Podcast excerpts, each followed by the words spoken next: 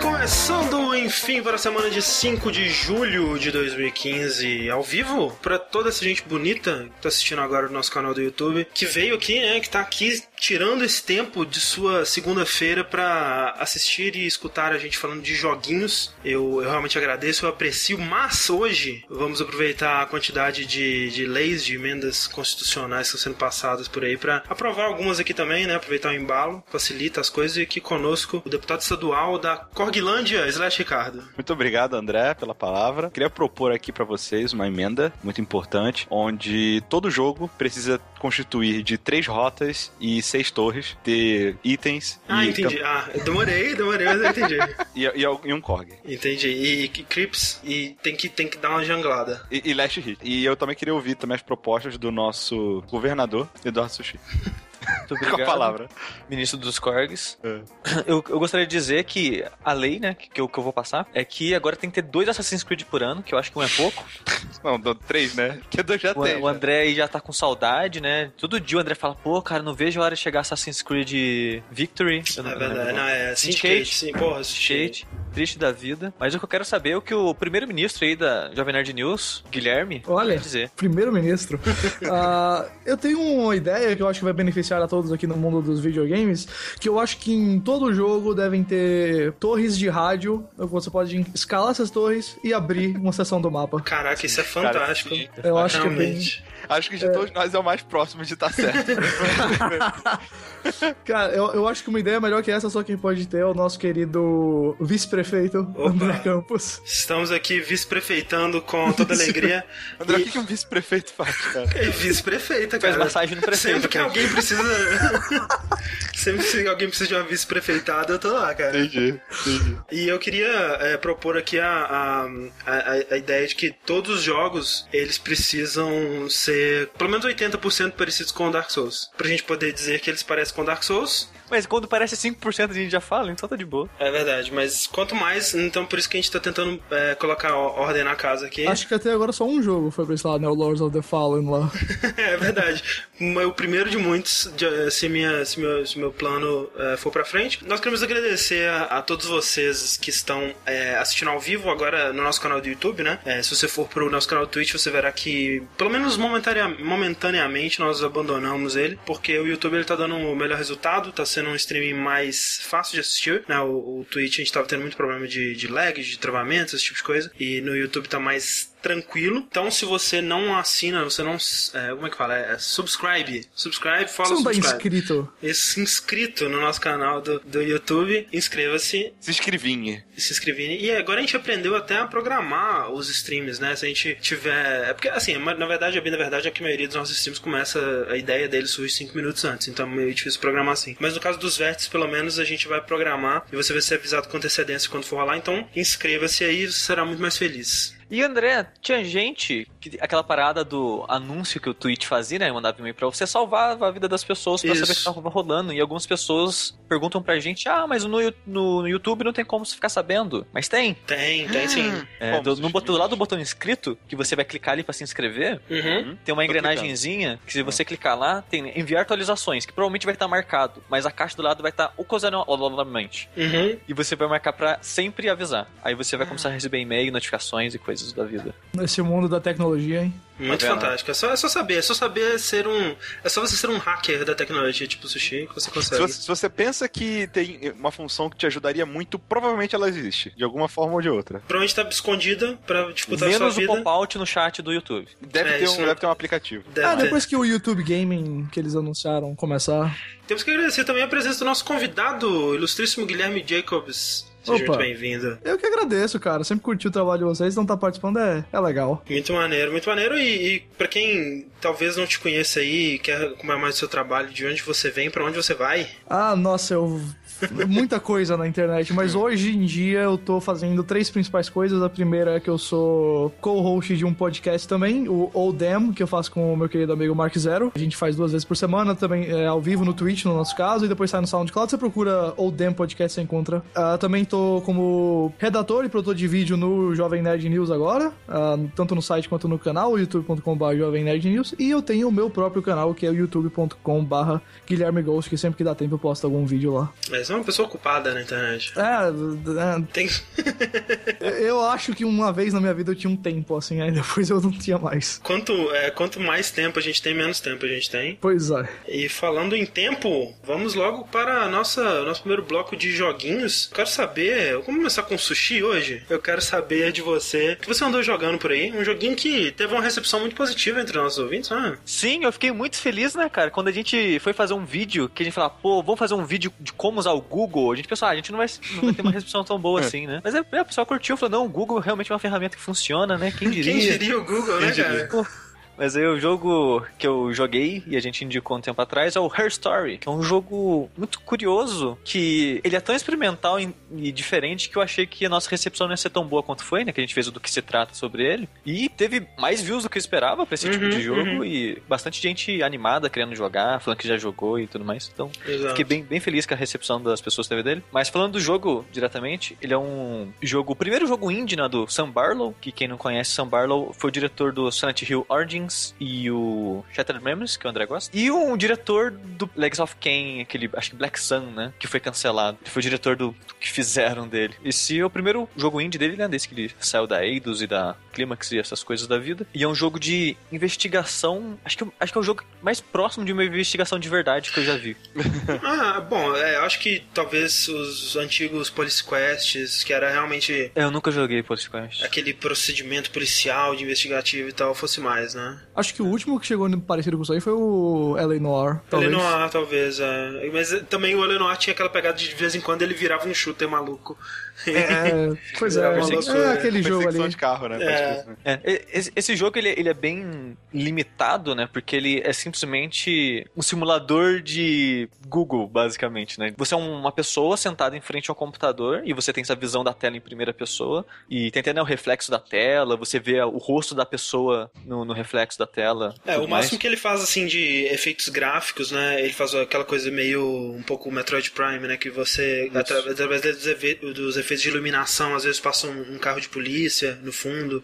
ou Isso, aí você viu né, a, luz. a- a luz do reflexo do giroflex, essas coisas. Exato, e, e aí às vezes brilha melhor o, o rosto da mulher, você consegue ver melhor o reflexo. Isso, mas o jogo é basicamente isso, né? Você tá tipo no desktop do Windows 95, você tem um programinha aberto que é um programa de pesquisas da, da agência de polícia que você tá mexendo. Aí você tem dois bloquinhos de nota ali que pedindo leia-me nessas coisas da vida. Você clica lá, o jogo ele, ele explica pra você o que tá acontecendo, de como funciona o computador, explica por que, que é quebrado do jeito que é, porque teve uma enchente, né, em 2001, acho, e perdeu várias partes da, dos vídeos que você vê. Por isso que os vídeos estão tudo fragmentado, né, que os computadores estragaram e perderam, corromperam pedaços dos vídeos, você só tem fragmentos deles. É, eu- achei muito legal porque é, eles conseguiram colocar tudo que você precisa, né? O tutorial do jogo, as ferramentas é, de você interagir com o jogo e, e, né, realmente jogar, até um minigame, umas curiosidades bobinhas assim. Eles conseguiram colocar tudo isso dentro da, dessa interface, né? De, de fazer isso tudo dentro de um desktop, né? O que que, é,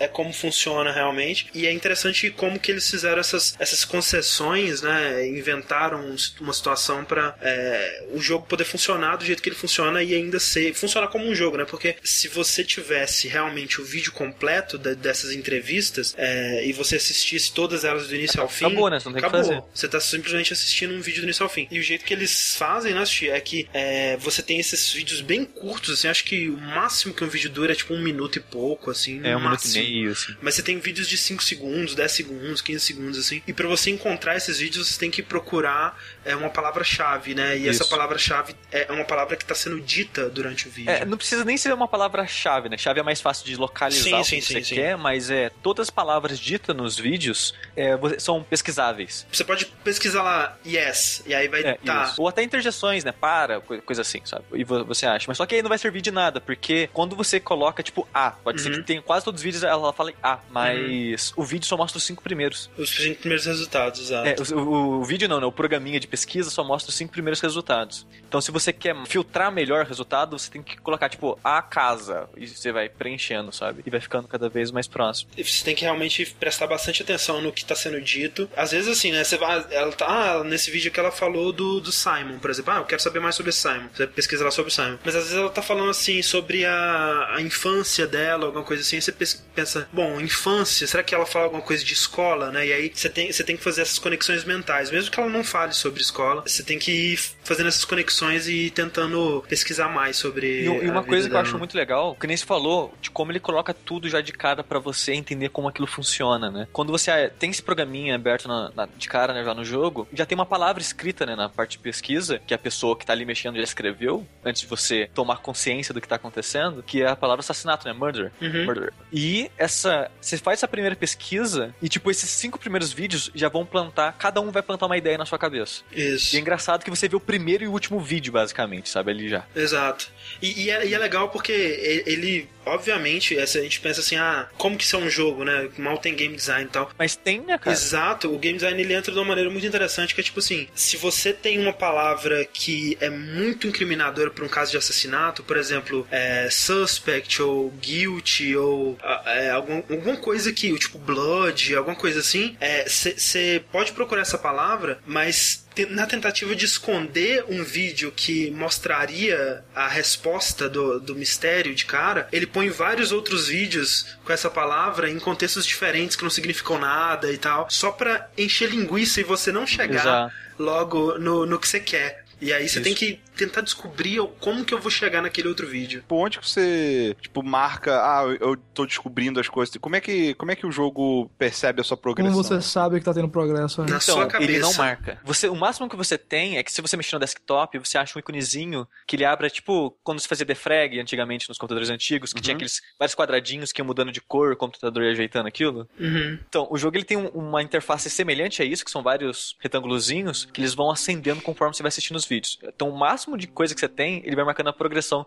de quanto vídeo tem, quantos deles você assistiu. Agora, progressão de informação, de história, essas coisas, é você que você pode, você pode tipo favoritar o vídeo. Ele vai pra tipo uma lista de favoritos e você pode anotar no vídeo. Então, quando você clica na, na nele antes de dar play, abre uma janelinha e nessa janelinha você pode ter uma caixa que você pode anotar informações do vídeo, o que, que você quiser. Mas o que eu fiz no meu caso, eu peguei um caderno, numa página eu ia anotando palavras que eu queria pesquisar e na outra página eu ia, eu ia construindo a história do jeito que eu achava que estava sendo construída. Tipo, Sim. eu separei na página que tem várias entrevistas de, de dias diferentes. Então eu separei, tipo, pedaços assim pra cada dia e naquele dia eu ia construindo tudo que ela falava pra, na, pra nas minhas anotações eu construir a linha do tempo e criar, eu criar minha própria conclusão, entendeu? Quando você vê o vídeo, você vê de que data que foi gravado, você vê pela roupa da, da personagem Exato. também, né? Que são várias entrevistas. E nessa lista de que o Sushi falou, do- dos arquivos, a lista de todos os vídeos, cada bloquinho eles estão é, em ordem cronológica. Então você sabe, ah, eu peguei o vídeo que eu desbloqueei agora é do começo, ela é do final e tal. É, então você sabe onde estava aquele vídeo. Se você estiver pre- prestando bastante atenção nesse,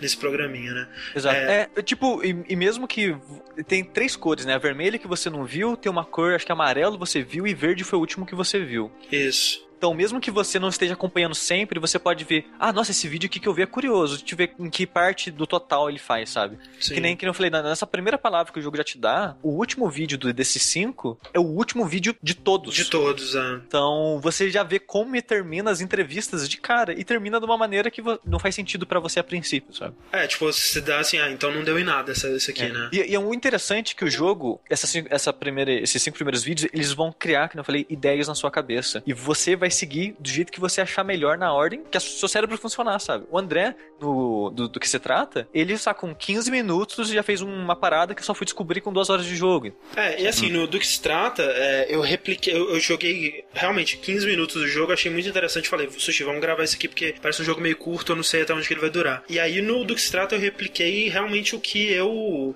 o que eu fiz, né? Mais ou menos tentando replicar a minha experiência, até para não me dar spoiler e tal mesmo. é, e tentar não dar spoiler para as pessoas também. Então, assim, no do que se trata, eu não, eu não sabia se aqui, o que aquilo que eu tinha respondido, que eu tinha descoberto, era uma coisa grande ou se era qualquer coisa, ou se ia ter muito mais que aquilo e tal. É, Respondendo ao que o Rick disse, tem uma coisa que acontece, duas coisas na verdade. Quando você descobre uma certa informação, quando você assiste um vídeo que tem uma certa informação, é, a música muda, né? E aí dá aquele efeito da, da, da luz e tal. E quando você re- descobre uma outra informação, quando você assiste um outro vídeo, é, que tem uma informação bem importante também, depois de você assistir um número número, um certo número de vídeos, é, aparece uma tela de chat com alguém conversando com você.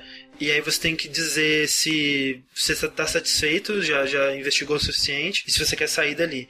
E aí, se você quiser, se você aceitar sair dali, você tem os créditos do jogo é, o fim, né? É, realmente. Cara, o então, jogo é, não é tem um literalmente fim é todo na sua cabeça, então. É. Então, É, o, o jogo então não tem um um. fim, Rick. Tipo, Uhum. se você É. assistir todos os vídeos, o caso não tá pronto na sua, na sua frente. O jogo não te entrega nunca, tipo, provas concretas, não. Foi assim que aconteceu. O jogo não dá isso pra você. Exato. Você tem que assistir até um ponto que você vai estar satisfeito com o que você tá vendo. Falando, não, ok, eu já fiz o suficiente, eu já entendi o suficiente dessa história, eu quero ir embora, sabe? E é isso. E o jogo acaba. Mas ao mesmo tempo que ele parece um jogo que, tão aberto e sem propósito, ele tem um. Essas pequenas é, dicas é, de auditivas, né? Que toca musiquinha, que aparece o reflexo da pessoa, ou, ou passa a sirene. Quando, sempre que você vê um vídeo interessante, né? Ele, ele dá essas pistas pra você que você viu algo importante.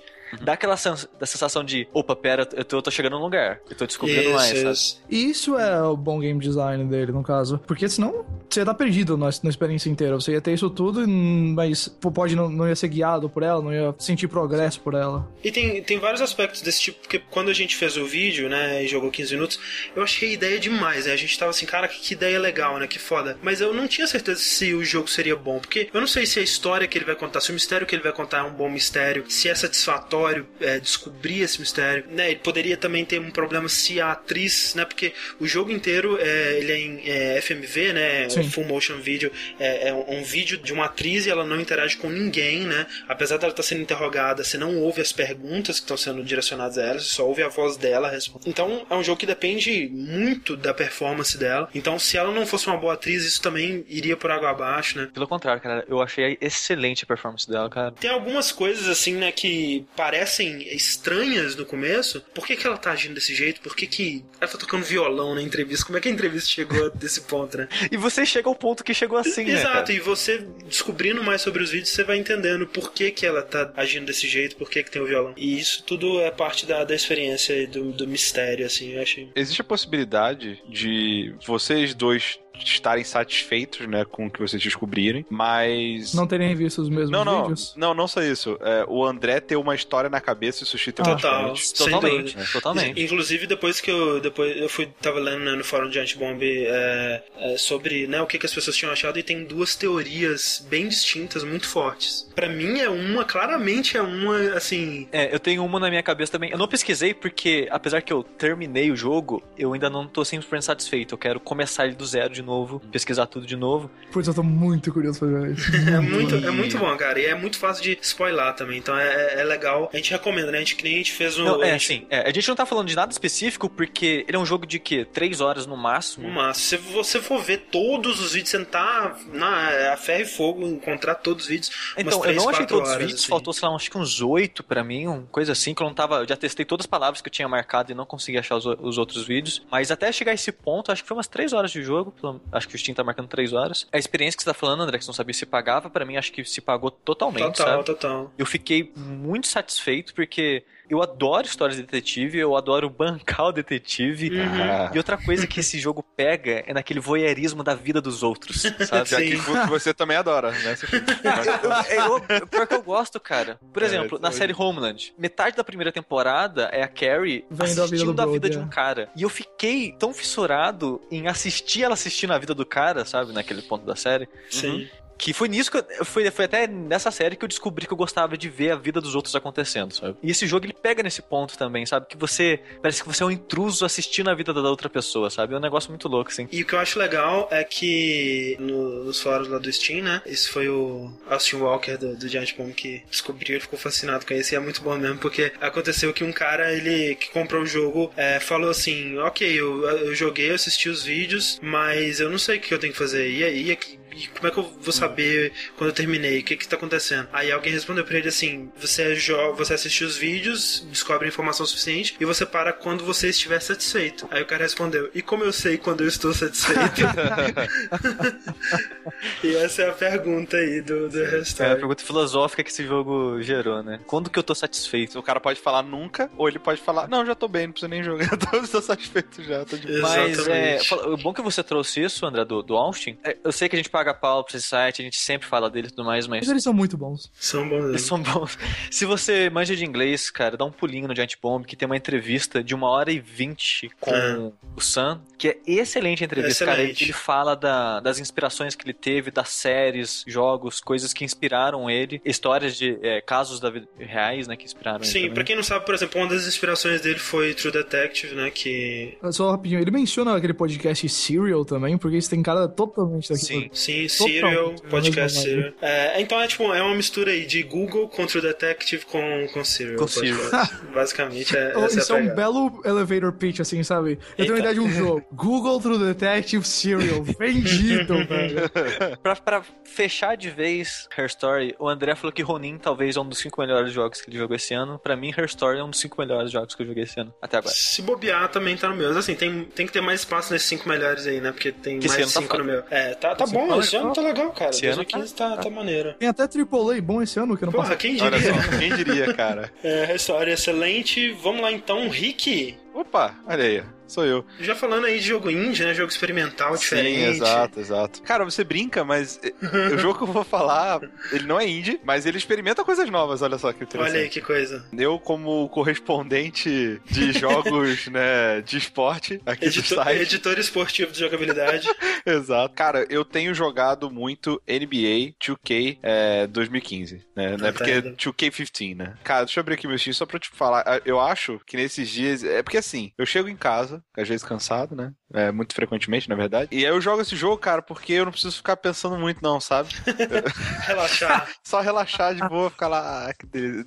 E é relaxante mesmo. Ah, eu tô com 60 horas de jogo já. Cara, primeiro que eu gosto bastante de basquete. Pode parecer, não parecer, mas com a minha meu, meus incríveis 1,65 eu jogava basquete na, no colégio. Mais pela galera, assim, mas eu, eu já eu gostava bastante. Teve uma época que eu era bem fissurado nisso. Mas os jogos de basquete normalmente eu não achava tão interessante assim. Eu gostava do o Jam, né? Que é, que é a zoeira e tal, mas só também. Mas e, e- assistir jogo de basquete da NBA, você acha legal? Eu sempre tive dificuldade, cara, porque, tipo, não é como se fosse uma série que você pode baixar. E, e não passa direito na, na TV normal, sabe? Tem que ser TV a cabo. Aí eu não tenho TV a cabo.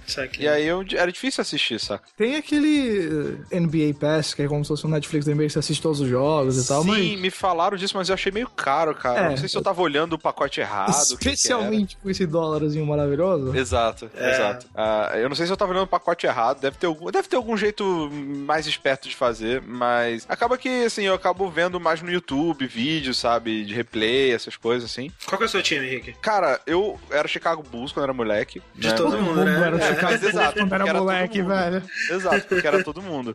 Depois eu comecei a gostar dos Lakers. Hoje em dia eu tô bem entre os Cavaliers e o Golden State lá. Porque eu, eu meio que eu vejo os caras mais fodas e falo, caraca, Ó, esse cara é muito foda. Esses foram os dele. dois times que competiram na final. Eles- Exato. Os dois estão na final, ok. Mas, Rick, eu te faço a pergunta. Quantos Diga. desse time tem uma abelhinha simpática como mascote? Cara, só a Charlotte. Ah, só a Charlotte. então você tá torcendo pro time errado. Time errado. Mas não é mais você tá ligado, né? Que não Eu é mais vi que abelhinha não é, eles simpática, né? mudaram pra um Agora design é uma moderno. abelhinha cool, é tipo Sonic grande, tá ligado?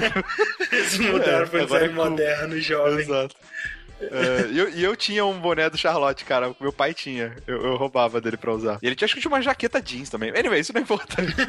o importante é que o jogo. Cara, eu gostei bastante desse, desse NBA ah, da 2K, porque ele se propõe a fazer uma parada que eu, pelo menos eu nunca tinha jogado antes, né? Que é uma coisa que, por exemplo, não, não tem nem no FIFA, que é um jogo muito mais antigo e que Uhum. a EA já faz tanto tempo. Que é um modo carreira com história, saca? Aham. É, Olha só. Exato. O, no modo carreira de- desse, desse jogo, você tá jogando. Você controla um personagem. é, e isso, quando eu digo modo carreira, não é o que você é o técnico, não. É que você é um controla um jogador no time. E esse é um jogador, ele não foi escolhido no draft, né? O draft é tipo assim, todo ano é, os times eles vão e co- conseguem selecionar jogadores que estão. que saíram do, do colegial, saca? Ah, Pra, tá. pra jogar na NBA ou dos times de base, alguma coisa assim. Normalmente universidade também, bastante. Isso, universidade, isso. Quando fala colegial, quis dizer universi- universidade. É tipo na educação física, quando eles vão escolher e você fica por último e sobra. É tipo isso. E aí o, uh, você controla esse cara que ele não foi escolhido, ou seja, ele é tipo sobra, tá ligado? E aí ele tem que lutar, ele tem que lutar, né? Ele tem que é, fazer tipo um tryout assim pra conseguir alguma vaga no time, uma vaga temporária, um contrato curto, sabe? Uhum. E tudo isso não é uma história tipo em texto, é uma história interpretada, tá ligado? Você tem os atores, você tem tem seu agente conversando com você na tua sala, sabe? Você reclamando que ele não te consegue um job, e não sei, e você indo para fazer o teste, e, e, é tudo muito bem feito nesse sentido, sabe? Existem eh, participações de jogadores de basquete representando eles mesmos, e você nota que eles são péssimos atores em contraste com os outros, saca? Com o seu ou com ou com o, o, os técnicos, ou é muito maneiro esse sentido. E aí você vai galgando o seu espaço na, na, no time. Você, por exemplo, no início você joga um quarto, nem um quarto inteiro, sabe? Você entra, joga um pouquinho e sai. E aí você pode ficar do banco assistindo o jogo todo, se você quiser, sabe? Em primeira pessoa do banco? É, em primeira pessoa do banco. E não só isso, às vezes em primeira pessoa do banco com um bug na, na engine onde você vê só dentro da sua cabeça, os olhos bugalhados lá na frente. Fantástico. Que é muito bom. Mas, o Rick, fala, fala uma parada pra mim. Esse uhum. esquema do modo história e tudo mais parece bem legal. É. Mas ele dá emoção de um anime de esporte? Cara, é tipo Kuroko. É, então, eu vou, eu vou confessar um negócio aqui pra vocês que toda vez que eu assistia Kuroko, eu terminava de assistir e ia jogar. mas, mas, aí você ficava triste, porque você não podia fazer Sim. um Phantom Shoot. Não assim. podia. É, é, mas aí você vê que tem muita coisa que, que até que faz sentido, sabe? Quando você começa a interpretar o, o, o anime e tal, do, do, da, dos olhos do que, que seria possível realmente fazer, né? E, e é legal porque, a, além de tudo isso, né, você tem lá seu modo carreira, né? Então você tá galgando seus espaços no, no time, mas você tem, tipo, entre uma partida e outra, você tem um, lá sua tela de onde você, você ganha pontinhos, né? Moedinhas pra você comprar upgrade nos seus status, né? Pra deixar teu personagem mais forte. E tem um feed, tipo de Twitter, que você interage com os seus fãs. Não, não você não interage, né? Você lê, na real. Mas, tipo, se você fez uma boa partida, a galera, caraca, o Rick jogou muito, não sei o quê. você faz uma partida merda, o cara fala assim, não acredito, velho. Se você, porra, tava com cola nas mãos, tu não tava passando a bola, não sei o quê. Mas, mas, você não falou que, tipo, a, é, às vezes você tem que fazer uma parada e você vai, manda mó bem, o seu técnico te enche o saco? É, não, isso acontece comigo só no. É porque assim, durante. Mais uma vez, conforme vai passando. Isso, isso é bem, bem. Vai introduzindo, introduzido bem aos poucos, sabe? Então, você não se sente tão overwhelmed logo de cara, não. É, mas depois de um tempo, você sai pro. Você sai entre um intervalo ou outro e o seu técnico te dá instruções pra. Porque senão o jogo fica muito tipo, vá lá, faz sexta e ganha, sabe? Então você tem lá o técnico falando, ó, oh, agora eu quero que vocês. Você tente é, só fazer cesta de três. Aí você vai lá e fica tentando fazer cesta de três e tem a aprovação do técnico. Aí você vira e fala assim: ah, agora eu quero que você defenda o Paint, não deixe ninguém ninguém fazer cesta de dentro, só de fora, sabe? Uhum. E aí você, tipo, isso vai dando, vai dando uma, uma diferenciada numa partida e outra, assim, e aí é bem interessante, porque quanto mais o técnico gosta de você, mais tempo ele te dá dentro do jogo pra você jogar, ele não te bota muito no banco, essas coisas. Ok. Eu ia e que você faz pra agradar ele, Rick? É, você obedece o que ele faz, é o que ele fala pra você fazer, né? É... E leva ele pra jantar. É isso. E aí você tem, tipo, umas paradas meio Mass Effect, sabe? Por exemplo. Se você não gostar dele, você pode dar um soco, apertar o, o gatilho direito. Você pode ter um romance com ele também. Isso, exato. E aí você no vestiário você tem aquela, aquela suruba gigante, né? Não, não, mas é, você tem um, sei lá, você tem um rival, por exemplo. E aí, antes da partida, quando você vai jogar contra ele, você pode ser um cara escroto ou ser um cara bem esportivo, sabe? Tem lá a opção de conversa. Uh, às vezes tem coletiva de, ah, de é, depois do jogo e você tem lá, você escolhe as suas respostas, sabe? No, no F0 GX GameCube já tinha isso, quando você Olha aí, ó. dava entrevista pra imprensa. E aí você, conforme seu desempenho, pô, você tem aqueles jogos All Stars, né, que é chamado os prodígios, não sei o quê. Você tem os, os, os, as premiações da temporada temporada. E tem um monte de coisa assim que meio que deixa o jogo bem vivo, sabe? A, o polish do jogo ele é bem legal. Ele é um jogo bem mais simulador, assim, na, nos controles mesmo, sabe? Você não consegue. Você não, tem, você não é tão ágil assim, você demora um pouco para se acostumar no, com, com o tipo de movimentação que seus personagens conseguem fazer, esse tipo de coisa, sabe? Ainda mais se você vem de um NBA Jam da vida. Bem mais duro, assim, mas ele tem muitas possibilidades. A física dele é bem legal. A bola não pega fogo. Não pega fogo, infelizmente. É... Só a operação do técnico. É, exato. Exato. Por você, né? assim, eu joguei FIFA, joguei alguns outros jogos de esporte e tal, mas esse é o que me pareceu, pelo menos, onde a narração, assim, e os efeitos sonoros do estádio são os mais é, reais, assim, sabe? Uhum. Porque como é um jogo que não é um jogo de estádio, é um jogo de ginásio, né? Ele é mais fechado, assim. Você tem os efeitos sonoros, é, tipo, sei lá, você tá jogando em casa, e aí, então, e aí quando você ataca, o, aparece uma música mega emocionante. Quando o time adversário erra uma cesta, faz um sabe? Tipo, que desconcentra os jogadores, que tem mesmo na vida real, assim. É bem maneiro. Quando você descreve tudo isso, parece muito interessante para mim, mas eu imagino que não tem o suficiente da vida do cara fora da, do jogo, do né? Jogo. Você... Não. Não tem. O máximo que tem, o sushi assim de fora, é, por exemplo, durante um bom tempo, agora meio que acho que fechou esse arco, mas depois da, das minhas partidas, o meu o, o professor do, do- da escola vinha visitar e falava com você um pouquinho. Até o momento que ele viu e falava: Ah, cara, vão fechar, vão fechar o ginásio lá da escola para reparo e não sei o que, e vai ficar fora. E aí você tem a opção de, de doar dinheiro lá pra conseguir o estádio. Existe ah, alguma mecânica de, ah, você vai receber proposta de outro time, ou uma oferta melhor, coisa assim, seu agente apresenta uma oferta, de patrocínio, talvez? Sim, patrocínio tem. É, a maioria dos patrocínios eles são atrelados a tipo achievement, sabe? Por exemplo, se eu fizer cinco cestas de três num jogo e tiver mais de 200 mil fãs, o, o meu é, agente aparece no meu feed do Twitter falando: Cara, eu consegui fechar pra você mais um comercial no não sei o que da, da, da, do- da hamburgueria. Aí você clica, aparece você assim como garoto propaganda. e também tem entre as, se- as temporadas você tem aquela aquela aquela período de tempo que você pode trocar de time e tal. E aí você pode você vê lá o quanto de interesse cada outro time tem, não sei o quê. Eu comecei no Nuggets, Denver Nuggets. Aí quando acabei, tipo a gente tava jogando muito mal, eu perdia direto nessa época que meu jogador não tava muito bom ainda e o time não era muito forte. Aí quando eu terminei a temporada, apareceu lá, tinha oportunidade pra entrar pros Cle pro Cleveland. E aí um jogador do meu time, ele ficava indo na minha casa. E, e quando eu falo indo na minha casa, são tipo cenas, tá ligado? Tipo cutscenes assim mesmo. Uhum. É, e falando, cara, fica com a gente, a gente, a gente vai conseguir melhorar no próximo, na próxima temporada, não sei o quê. Aham. Se você for pra um time onde já tem astros, não sei o quê, talvez você não apareça tanto, não sabe, tentando fazer Aquele joguinho, cabeça né? pra você ficar. é. Sim. Então, assim, é, é bem interessante, cara. Eu, eu me diverti bastante. É, Eu, É. eu, acho, eu acho que parece realmente interessante, mas esse jogo ele tinha que fazer duas coisas pra mim, bem, pra me comprar de vez, de, de, de me ganhar de vez. Só que eu acho que eles não vão fazer porque acho que o público não se importa com isso. Uhum. Seria algo mais persona do basquete. Ai, meu Deus! E a opção, não precisa ser obrigatória, a opção de jogar em primeira pessoa as partidas. Caraca, Caraca, como assim? Isso sacanagem isso, Chico. seria impossível. Ué, mas eu tô, eu tô jogando basquete, eu sou o cara, sabe? Esse, essa lance de ter a visão de cima, assim, eu acho que tira muito, sabe? Oculus Rift, Sushi, quando tiver. Oculus E, Rift. mas sério, eu acho que se tivesse um sistema persona, assim, de você ter o seu dia, você sai, vai no cinema, você vai fazer qualquer coisa, você faz amizades, aí você, tipo, faz amizade com o cara do time, você tem uma sinergia maior com ele, essas Aham. coisas. Isso pra ganha, mim, ganha social link. Se você pudesse ficar bêbado, dirigir e terminar preso. exato. Pode crer, muito bom. Imagina. Acabou tua carreira. Mas, ô Rick, tem, é, por exemplo, é, eu gosto muito, isso é uma das coisas que me, me chama atenção nisso, inclusive um, um jogo que eu quase comprei na época e que eu só não comprei porque não tinha dinheiro mesmo, que era aquele, o, o último Fight Night que saiu, que era Fight Night Aham. Champion, alguma coisa assim, que era que também tinha um modo história desse tipo, que você começava como um prisioneiro, que você tava na prisão lutando no, no, no boxe da, da, da, da prisão, e aí você, alguém, ah, você é um cara bom, vou, né, vou te colocar pra lutar de verdade e tal. E aí você tem essa, toda essa jornada de redenção do cara no modo história. Tem um fim o modo história do NBA, você pode se tornar o maior jogador do universo. Eu não sei ainda, eu não, te- não zerei. Mas uma coisa que eu tô reparando é que a, quantidade de história tá diminuindo gradativamente, sabe? Ah, eu acho tá. que eu já escoei bastante isso. Eu tô com 60 horas de jogo, então, tipo, é mais um do que. belo modo história. É, pois é. Mas eu acho que agora só vai re- retomar bem quando eu estiver perto da temporada, sabe? Porque, cara, eu não, eu não sabia, mas a temporada de basquete tem jogo pra caralho. Tem eu acho que, tipo, 80 e cacetada partidas, assim,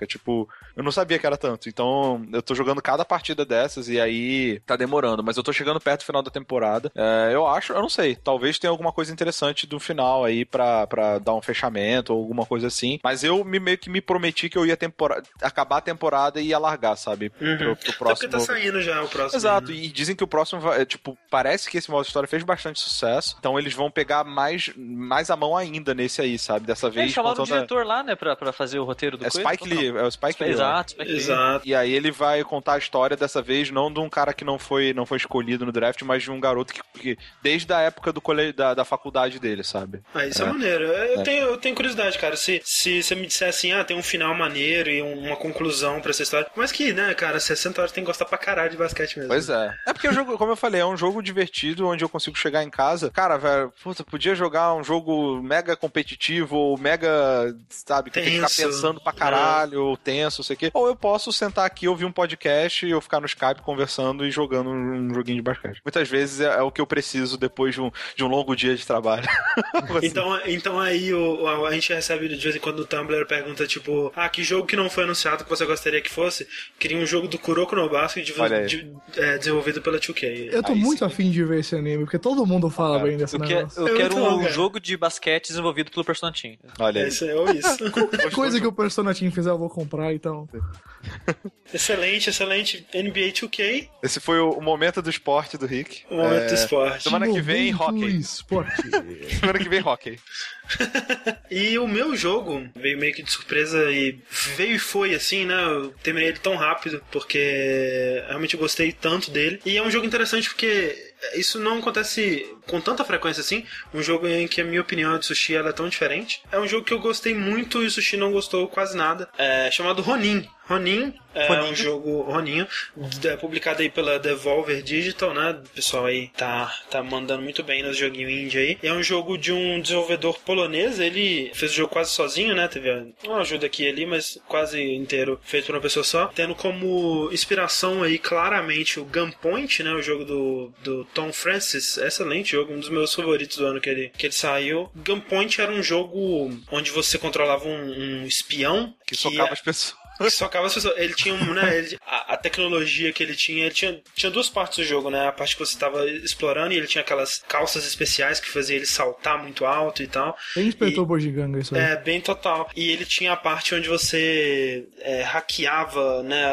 as, as coisas eletrônicas e fazia uma coisa ligar na outra, você podia ligar o interruptor na porta e tal. O Ronin, ele pega a parte da movimentação, né, inclusive o pulo, né, que você segura o clique do mouse e escolhe o arco do, do seu pulo, E, e justifica com ele sendo um ninja. Com ele sendo um ninja, ou ela, né, no caso ela já é uma, é uma, é uma, é uma mulher. E pega bastante da estética também, né, essa estética tanto minimalista, assim, de cores chapadas e o personagem bem pequenininho e tal, mas eu acho que o, o Gunpoint, ele tinha um pouco mais de coesão na estética dele, ele tinha um, um visual mais interessante, mais Eu, polido. eu, eu não sei é, qual que é a história do desenvolvedor, né? O, o, o que que ele é? Tipo, ele é um programador que, que resolveu tentar fazer arte, é um, é um cara que faz arte e tentou fazer o jogo, sabe? Um pouquinho de tudo, assim, né? Mas o Tom Francis, ele sabe que ele não manja de artes, ele contrata pessoas, né, pra fazer Sim, a arte sim. do jogo dele, né? Então acho que esse é um dos motivos que o Gunpoint ele é muito mais interessante visualmente. É, e mecanicamente também, o Gunpoint ele é um jogo que você vê que ele tem uma ideia é, muito boa e ele passou por um bastante tempo de desenvolvimento e iteração e, Sim, dois anos, né? e puliu, né? E até o Tom Francis ele faz é, isso muito abertamente, então você pode ver protótipos do Gunpoint, né? Toda a história de desenvolvimento dele, você vê como que o jogo foi melhorando ao longo do- dos anos e sendo é, mais mais polido. O que eu queria dizer com isso é que o Ronin ele talvez precisasse de um pouco mais de polimento, porque ele tem essa ideia, essa mecânica muito foda, que é a ideia do combate em turno nesse tipo de jogo, né? O jogo ele se movimenta normalmente como um jogo de ação barra plataforma, quando você tá se movimentando, quando você encontra um inimigo, ele para e se torna um jogo em turnos. E aí você, é, os inimigos eles gastam um turno pra atirar, ou por exemplo, dois turnos pra recarregar a arma, é, esse tipo de ação, e você também tem é, um- uma ação por turno que, né, às vezes dependendo da movimentação que você quer fazer também leva dois turnos e esse tipo de coisa. Você tem que tentar se a desafio do jogo. Em cada fase você tem três objetivos e esses três objetivos eles são os mesmos é, durante todo o jogo, que é matar todo mundo. Ou seja, o jogo não é um jogo de stealth. Você tem que matar. Quer dizer, você não tem que matar, mas se você quiser cumprir os objetivos e quando você cumpre os objetivos das fases você ganha um ponto de skill que você pode comprar habilidades. Então você sempre quer cumprir os objetivos. Você tem que matar os guardas. Você não pode matar os, os civis e não pode deixar os alarmes tocarem. E aí o desafio do jogo é você conseguir matar todo mundo ao mesmo tempo que você impede eles de tocarem o alarme e impede os civis de te verem e esse tipo de, de coisa. Então, para isso você tem que usar esse modo é, em turnos, né, de combate em turno, para você se posicionar entre os lasers né, da mira dos, dos, dos inimigos e se posicionar de forma que você consiga atacar eles ao mesmo tempo que você está desviando, ao mesmo tempo que você não está deixando o outro cara tocar o alarme. Então é uma, uma dança muito louca que você tem que fazer e requer muita estratégia, o uso das habilidades que você destrava, muita, assim, né, às vezes muita tentativa e erro. Aí entra parte da minha crítica ao jogo, André, Aham. é que eu acho conceitualmente esse jogo muito foda. Eu acho excelente também. Esse lance de, do combate sem turnos e tudo mais, e aquilo que você falou no do que se trata, né, que seria foda se o jogo te mostrasse depois como foi sua luta direta, né, assim, sem as pausas, porque você vai se sentir o cara mais foda do mundo, né. Tipo no, no Super Meat Boy quando você zera, que mostra todas as suas, as suas vidas indo. Se ele fizesse isso quando você passa a sua missão, ele mostrasse tudo que você fez sem as pausas. Eu acho que seria mais legal até, André, porque o jogo é dividido em arenas, né? Você, tipo, Uhum. são áreas fechadas onde você vai ter que enfrentar X inimigos. Eu acho que quando você matasse o último cara, passasse o vídeo de você matando todo Faz esse mundo. vídeo. sabe? Seria fantástico, cara. É uma E tipo, perdida a gigantesca. cena de você matando o último só aparece quando assiste tudo, sabe? Exato, seria muito bom. Mas então, acho que eu- isso é. Conceitualmente o jogo eu acho muito legal. Mas ele não é gostoso de jogar pra mim, porque o controle é muito ruim. Eu não acho. O pulo, o arco que desenha do pulo não é preciso. Tipo, muitas vezes você não faz a movimentação que você acha que vai fazer, o, o- arco que você vai fazer. Você acaba tomando tiro de bobeira por causa disso. Uhum. É, o jogo ele tem um sistema de ganchos que você usa pra alcançar lugares mais altos, mudar é, a- o arco do seu pulo e coisas do tipo. Eu não acho que o gancho funciona direito. E aí, voltando a esse lance de polimento, né? Eu acho que o jogo precisava de muito polimento ainda pra ele balancear e programar melhor essa- o, como funciona né, a jogabilidade do, Sim. do, do personagem. Ele precisa de uma fluidez que, na minha opinião, não, o jogo não tá lá ainda. Mas isso, eu fui bem mais rancoroso no, no do que se trata, que a gente gravou uns dias atrás, que eu só tinha jogado no teclado e mouse. Hoje, antes de gravar, eu resolvi dar uma chance de jogar no controle, e no controle é bem melhor. Bom saber. Bem melhor. E eu consegui jogar mais umas fases. O jogo ele ficou mais interessante porque ele apresentou mais possibilidades nas fases com stealth, que antes não, não fazia diferença, agora é mais importante. Porque o jogo não um jogo de stealth, mas você pode usar stealth pra se posicionar é, na arena. Uhum, Ou eliminar uns caras sem ser visto, sabe? Então, Sim. o stealth como mecânica é até importante, né? Porque os, os civis não tiverem. O incremento do stealth a partir de certo ponto do jogo e jogar no controle, eu tô curtindo mais o jogo agora. Legal. Eu eu concordo com vocês de que precisava de mais polimento nessa parte da, de você conseguir prever mais o que que seu personagem vai fazer quando você soltar ele no turno dele. Porque isso acontece. Por exemplo, é, às vezes você, o cara tá mirando né, no o laser. Se você não experimentar, você nunca vai saber, por exemplo, que se você colocar é, o seu personagem, mesmo imaginando que o laser vai passar na sua cabeça, É, é. quando, quando, seu, quando você soltar o personagem, ele vai abaixar. Só que você não sabe disso a menos que você tente. E você não sabe a altura até que você fica morrendo, sabe? Exato, então você tem, tem muitas coisas de tentativa e erro é, que você acaba é, acostumando depois de um tempo e, e se torna fácil de, de saber, ah, eu sei, pela, pela minha prática eu sei que aqui ele vai baixar, pela minha prática eu sei que o gancho vai fazer isso, mas concordo que assim, seria legal se ele te desse uma maneira de prever exatamente o que iria acontecer. Por exemplo, quando eu soltar esse gancho, onde exatamente que eu vou parar? Eu não sei. E outra coisa que eu acho que o controle faz melhor, que a interface do jogo, pra quem tá vendo o streaming ou quem viu do que se trata, ele é cheio de botões na tela do jogo. Então você, tipo, não tem um botão pra matar. Você clica no ícone pra matar. Eu não gosto de nada que o jogo faz disso, porque todas as suas ações envolvem clicar em botões. Se quer elevador, você tem que clicar no botão do elevador, clicar no Isso. botão do andar. Mas será que E- isso não é pra evitar você acionar comando sem querer? Tipo, e Hum, fuder Cara, não precisa, Rick, porque você só usa WASD pra andar e o mouse pra pular e corda, tudo é no mouse. O resto. Ah, mas imagina Se se você tá tivesse. Mas se você não tivesse um botão, tivesse, sei lá, se atacasse com, com um, sei lá, um botão do, no controle X ou sei lá. Mas é, no, bot- no controle é assim, é porque o- o- esses comandos eles aparecem na tela com Só coresinhas, né? Hum. É, eles aparecem tipo azul, vermelho e verde. Então é, são as cores correspondentes do controle, né? Ma- Mas aí, o, o controle, o que o controle melhora pra mim, além do arco ser mais fácil de controlar, na minha opinião, no controle do que no mouse, o gancho também, todos esses que são interfaces tipo, que parece que foi feito pra uma tela de toque, são botões. Então você aperta o A, aperta o B pra usar magia, o golpe especial, faz não sei o que lá. E uma das coisas que o jogo ele precisa é que você, quando o, o, o uso da, do gancho ele é importante pra você quebrar janelas, por exemplo, você tá caindo, aí você joga o gancho na parede, aí você faz um arco e dá tipo um chute na janela. Isso. Tem muita janela que você precisa fazer isso. E isso é muito rápido pra fazer fora de turno, sabe? Quando o jogo tá fora de partes de, de porrada e você tá transitando pra cair numa área onde vai entrar em turno, essa transição é meio estranha pra mim no jogo ainda. Então fica meio ruim de fazer. Você tá com pressa, aí você quer usar o gancho e subir pra parede, porque o gancho ele tem um botão que se você clicar nele, você sobe rapidinho até onde ele tá, Aham. é, fincado. Como se fosse tipo um. Do Batman. É o Batman, Grappling exato. No, bo- no controle é um botão. Sim. No, no jogo você tem que clicar. Então é muito. É muita coisa acontecendo muito rápido pra você tirar o mouse de onde tá e colocar lá e clicar e coisa. Não dá tempo. Sim, né? eu tenho, eu tenho certeza que no controle é melhor. Eu não, eu não senti essa dificuldade que o Sushi teve. Eu, eu acostumei bem rápido, eu achei estranho no começo também. Eu levei um tempinho, mas eu acostumei e pra mim pa- parou de incomodar. Mas eu concordo, o jogo ele poderia ser mais polido. De modo geral, eu acho é, um jogo. Como eu disse, um dos jogos favoritos que eu joguei esse ano. Ele é extremamente divertido. Essa coisa de você tentar conseguir é, fazer limpar a sala perfeito, né? Sem, sem acionar o alarme, sem alertar o civil, sem, sem morrer. E esse desafio eu achei muito legal. Terminei o jogo né, em uma sentada só, basicamente. E tô afim de começar o New Game Plus. Tem pessoal falando que o New Game Plus é muito sinistro. Então tem que ver o quão sinistro é. Eu, eu curti muito, cara. E, e ele tem uma, uma história um pouco um tanto simples, né? Mas que também funciona, né? Que você tem É, é uma história meio clichê, meio padrão que você consegue preencher só sem, sem, sem nada escrito, né? pelos clichês da vida você consegue entender o que tá acontecendo, que tipo, mostra uma fotinha, né, e tem uma criança, como provavelmente o pai dela e um monte de gente, mal encarado pra caralho, assim, aí vai, ela vai riscando as pessoas que ela vai matando na foto Vingança, tal. olha só. Exato, é bem maneiro. Curti, cara, Ronin. Divertido. Simples, eu tô, ansioso divertido. por um Ronin 2 aí. Ronin Pro 2, cara é. consertar esses problemas. Quem sabe um patch do Ronin aí. Beleza, mas Ronin, enquanto o seu objetivo é matar tudo que você vê, nós temos outro jogo aí de um cara que não gosta de matar ninguém, Não né? pode. Não pode matar. Hum, e, Será que, que mata? E cuja, cuja ilusão de não matar acaba no momento que você atropela todo mundo com. Todo mundo, literalmente todo mundo. O que, que, que é esse jogo aí? Batman Arkham Knight é o final da trilogia da Rocksteady. Saiu agora pro PS4, pro Xbox One e saiu para PC. É, É, entre né? aspas. Assim, né? dizem, dizem que saiu. Chegou a sair, mas não saiu mais. Pessoas compraram. É, eu, Exato. eu ouvi dizer que esse jogo tava uma hora à venda pra PC. Um dia esteve. Ah, mas então, é, cara, ele é o final da trilogia Arkham aí, né? Teve o Arkham Origins, mas eles contam trilogia Rocksteady, que são os jogos que a Rocksteady fez.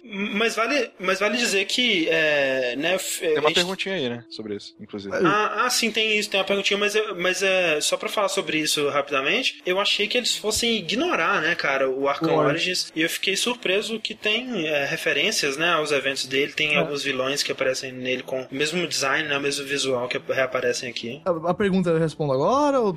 Pode ser. Então, antes que a gente começar a falar, tem um anônimo, o senhor anônimo, ele mandou uma pergunta pra gente, nosso Tumblr, que é o jogabili.tumblr.com.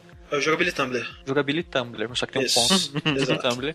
É, ele fez a seguinte pergunta. Fazendo a maratona de Batman para me preparar pro Arkham Knight, já terminei o Asylum e estou em dúvida. Devo pular Origin ou vale a pena jogar ele também? Olha, O que, que você acha, Guilherme? eu acho que é o seguinte, se você curte muito o Batman, isso aqui é... Porque o, o Origins, ele tem umas falhas, assim, o- eles colocam um elemento no combate que era pra melhorar o combate, que são as luvas de choques, mas termina tirando o flow que o Batman tem, o quão fluido ele é. A cidade é vazia e não tem uma explicação boa pra ela ser vazia, então isso quebra um pouquinho a... Tá todo mundo dormindo. É né? Natal, Tipo, é todo de mundo. Natal, tá todo mundo em casa. Tá todo mundo na É. ceia de Natal. Ah, aí assim, tipo, ele não é um jogo ótimo, tá ligado? Ele é um jogo Ah. bonzinho. Ah, as boss fights tem, com, pra mim, a, série Arkham toda é, tem boss fights que são ótimas, tem boss É, fights exato. péssimas, e Hum. esse jogo sofre um pouco disso. Ele tem uma ótima história do Batman, assim. Eu curto bastante o personagem, leio bastante, li bastante, hoje menos, mas li bastante quadrinho dele, vi desenhos e filmes e tudo mais. E a história do Arkham Origins é muito boa. Então, se você curte o personagem e os vilões, Sim, eu gosto muito do no Arkham Origins o que ele faz com o Coringa, né? É. O, que é a- o pedaço do Coringa no Origins eu acho que é muito bem feito e tal. eu diria inclusive que o Origins é mais ou menos a origem do Coringa, mais do que a do Batman. Pode crer, total. É, então isso que ele faz no Origins eu é, realmente achei muito legal e o Coringa do Origins é o, é o Troy Baker, que não é lá o Mark Hamill, mas... Mas olha, ele faz uma voz tão parecida com a do Mark Hamill. E é maneiro que ele faz, tipo assim, o como que seria o Coringa do Mark Hamill se ele fosse jovem, né? É. Então ele faz, é perfeito, assim.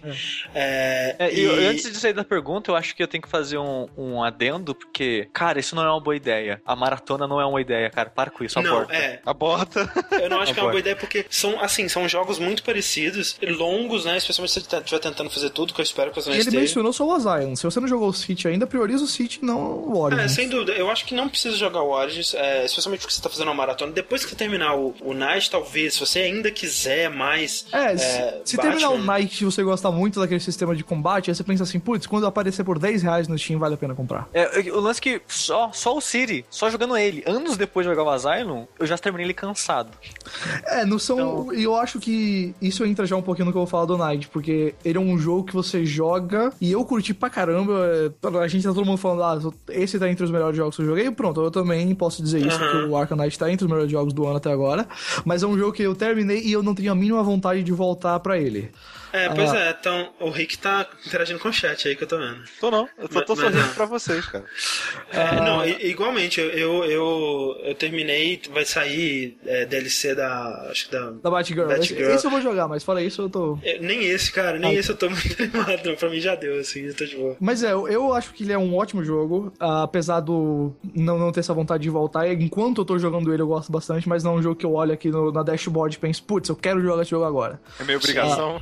É, Mas, mas sabe o que foi? eu- Comigo aconteceu algo parecido com o Sushi, que tipo, quando eu terminei o, o City, eu não gostei tanto do City quanto do Asylum. O, do, o Asylum era. mas eu acho que é o melhor, bem tranquilo dessa série. O City, pra mim, ele, ele teve, assim, ele teve aquela coisa de, tipo, meio que diluir, né, os elementos da, da série no, da, do, do Asylum num ambiente mais aberto, que eu, não achei o, o level design tão bom, né, que o, o Asylum, ele, com- como ele era mais contido, ele conseguia fazer isso melhor. E aí, assim, eu gostei menos do City, mas ok, eu ainda acho, achava o combate do, desse, desses jogos praticamente o melhor combate melee, assim, de eu porrada acho que, que existe. continua sendo, eu diria. E aí, quando veio o Origin, né, dois anos depois, eu, ah, ok, eu gosto tanto do combate que eu vou, vamos, vamos lá, né. É, apesar de eu ter gostado dessa, da, da história e tudo mais, eu saí com uma sensação bem amarga, assim, não quero mais, chega desse tipo de jogo. Será que, é, será que eu vou querer jogar o Night? Por um tempo eu fiquei, por um bom tempo, né, Sushi? Você tava falando, é, você falava, ah, tô animado com o Night, eu, ah, não sei, cara, não É que eu sei. não joguei o Origin, né? Então- Sim, e isso que foi a grande surpresa pra mim foi ver que eu não tava enjoado da fórmula do Batman. Era que realmente, em questão de. O level design mesmo, o game design do Arkham Origins eu tinha achado ruim, sabe? Ele é a mesma cidade do City, ele é um Ctrl-C, Ctrl-V daquilo, então... Então, percebi que quando bem feito, quando tem uma história maneira e situações maneiras, inimigos maneiros e, e- e essa coisa toda, eu ainda gosto desse tipo de jogo.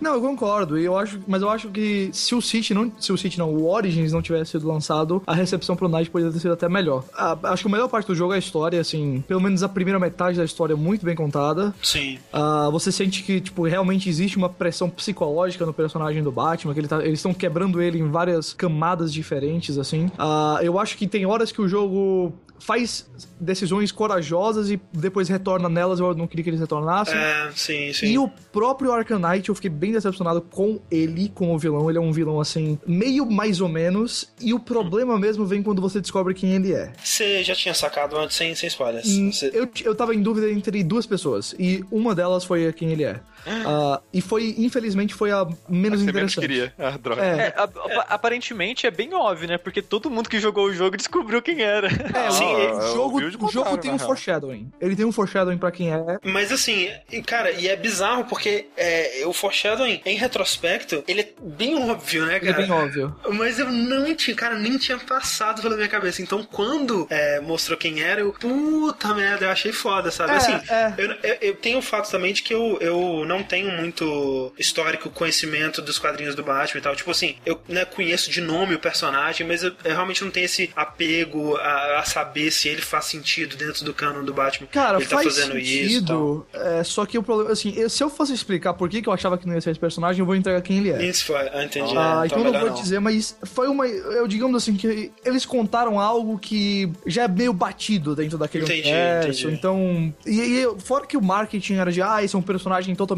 novo que a Rocksteady criou junto com a DC Comics. É verdade. Meio decepcionante isso. Eu gosto pra caramba do outro grande vilão da história, que é o, o Scarecrow. Sim. O espantalho, só que ele não é usado o suficiente, ele não tem cenas o suficientes. Tem um terceiro vilão que não é um vilão da história, mas que tá sempre no jogo. Eu queria muito poder falar dele, mas também é um spoiler.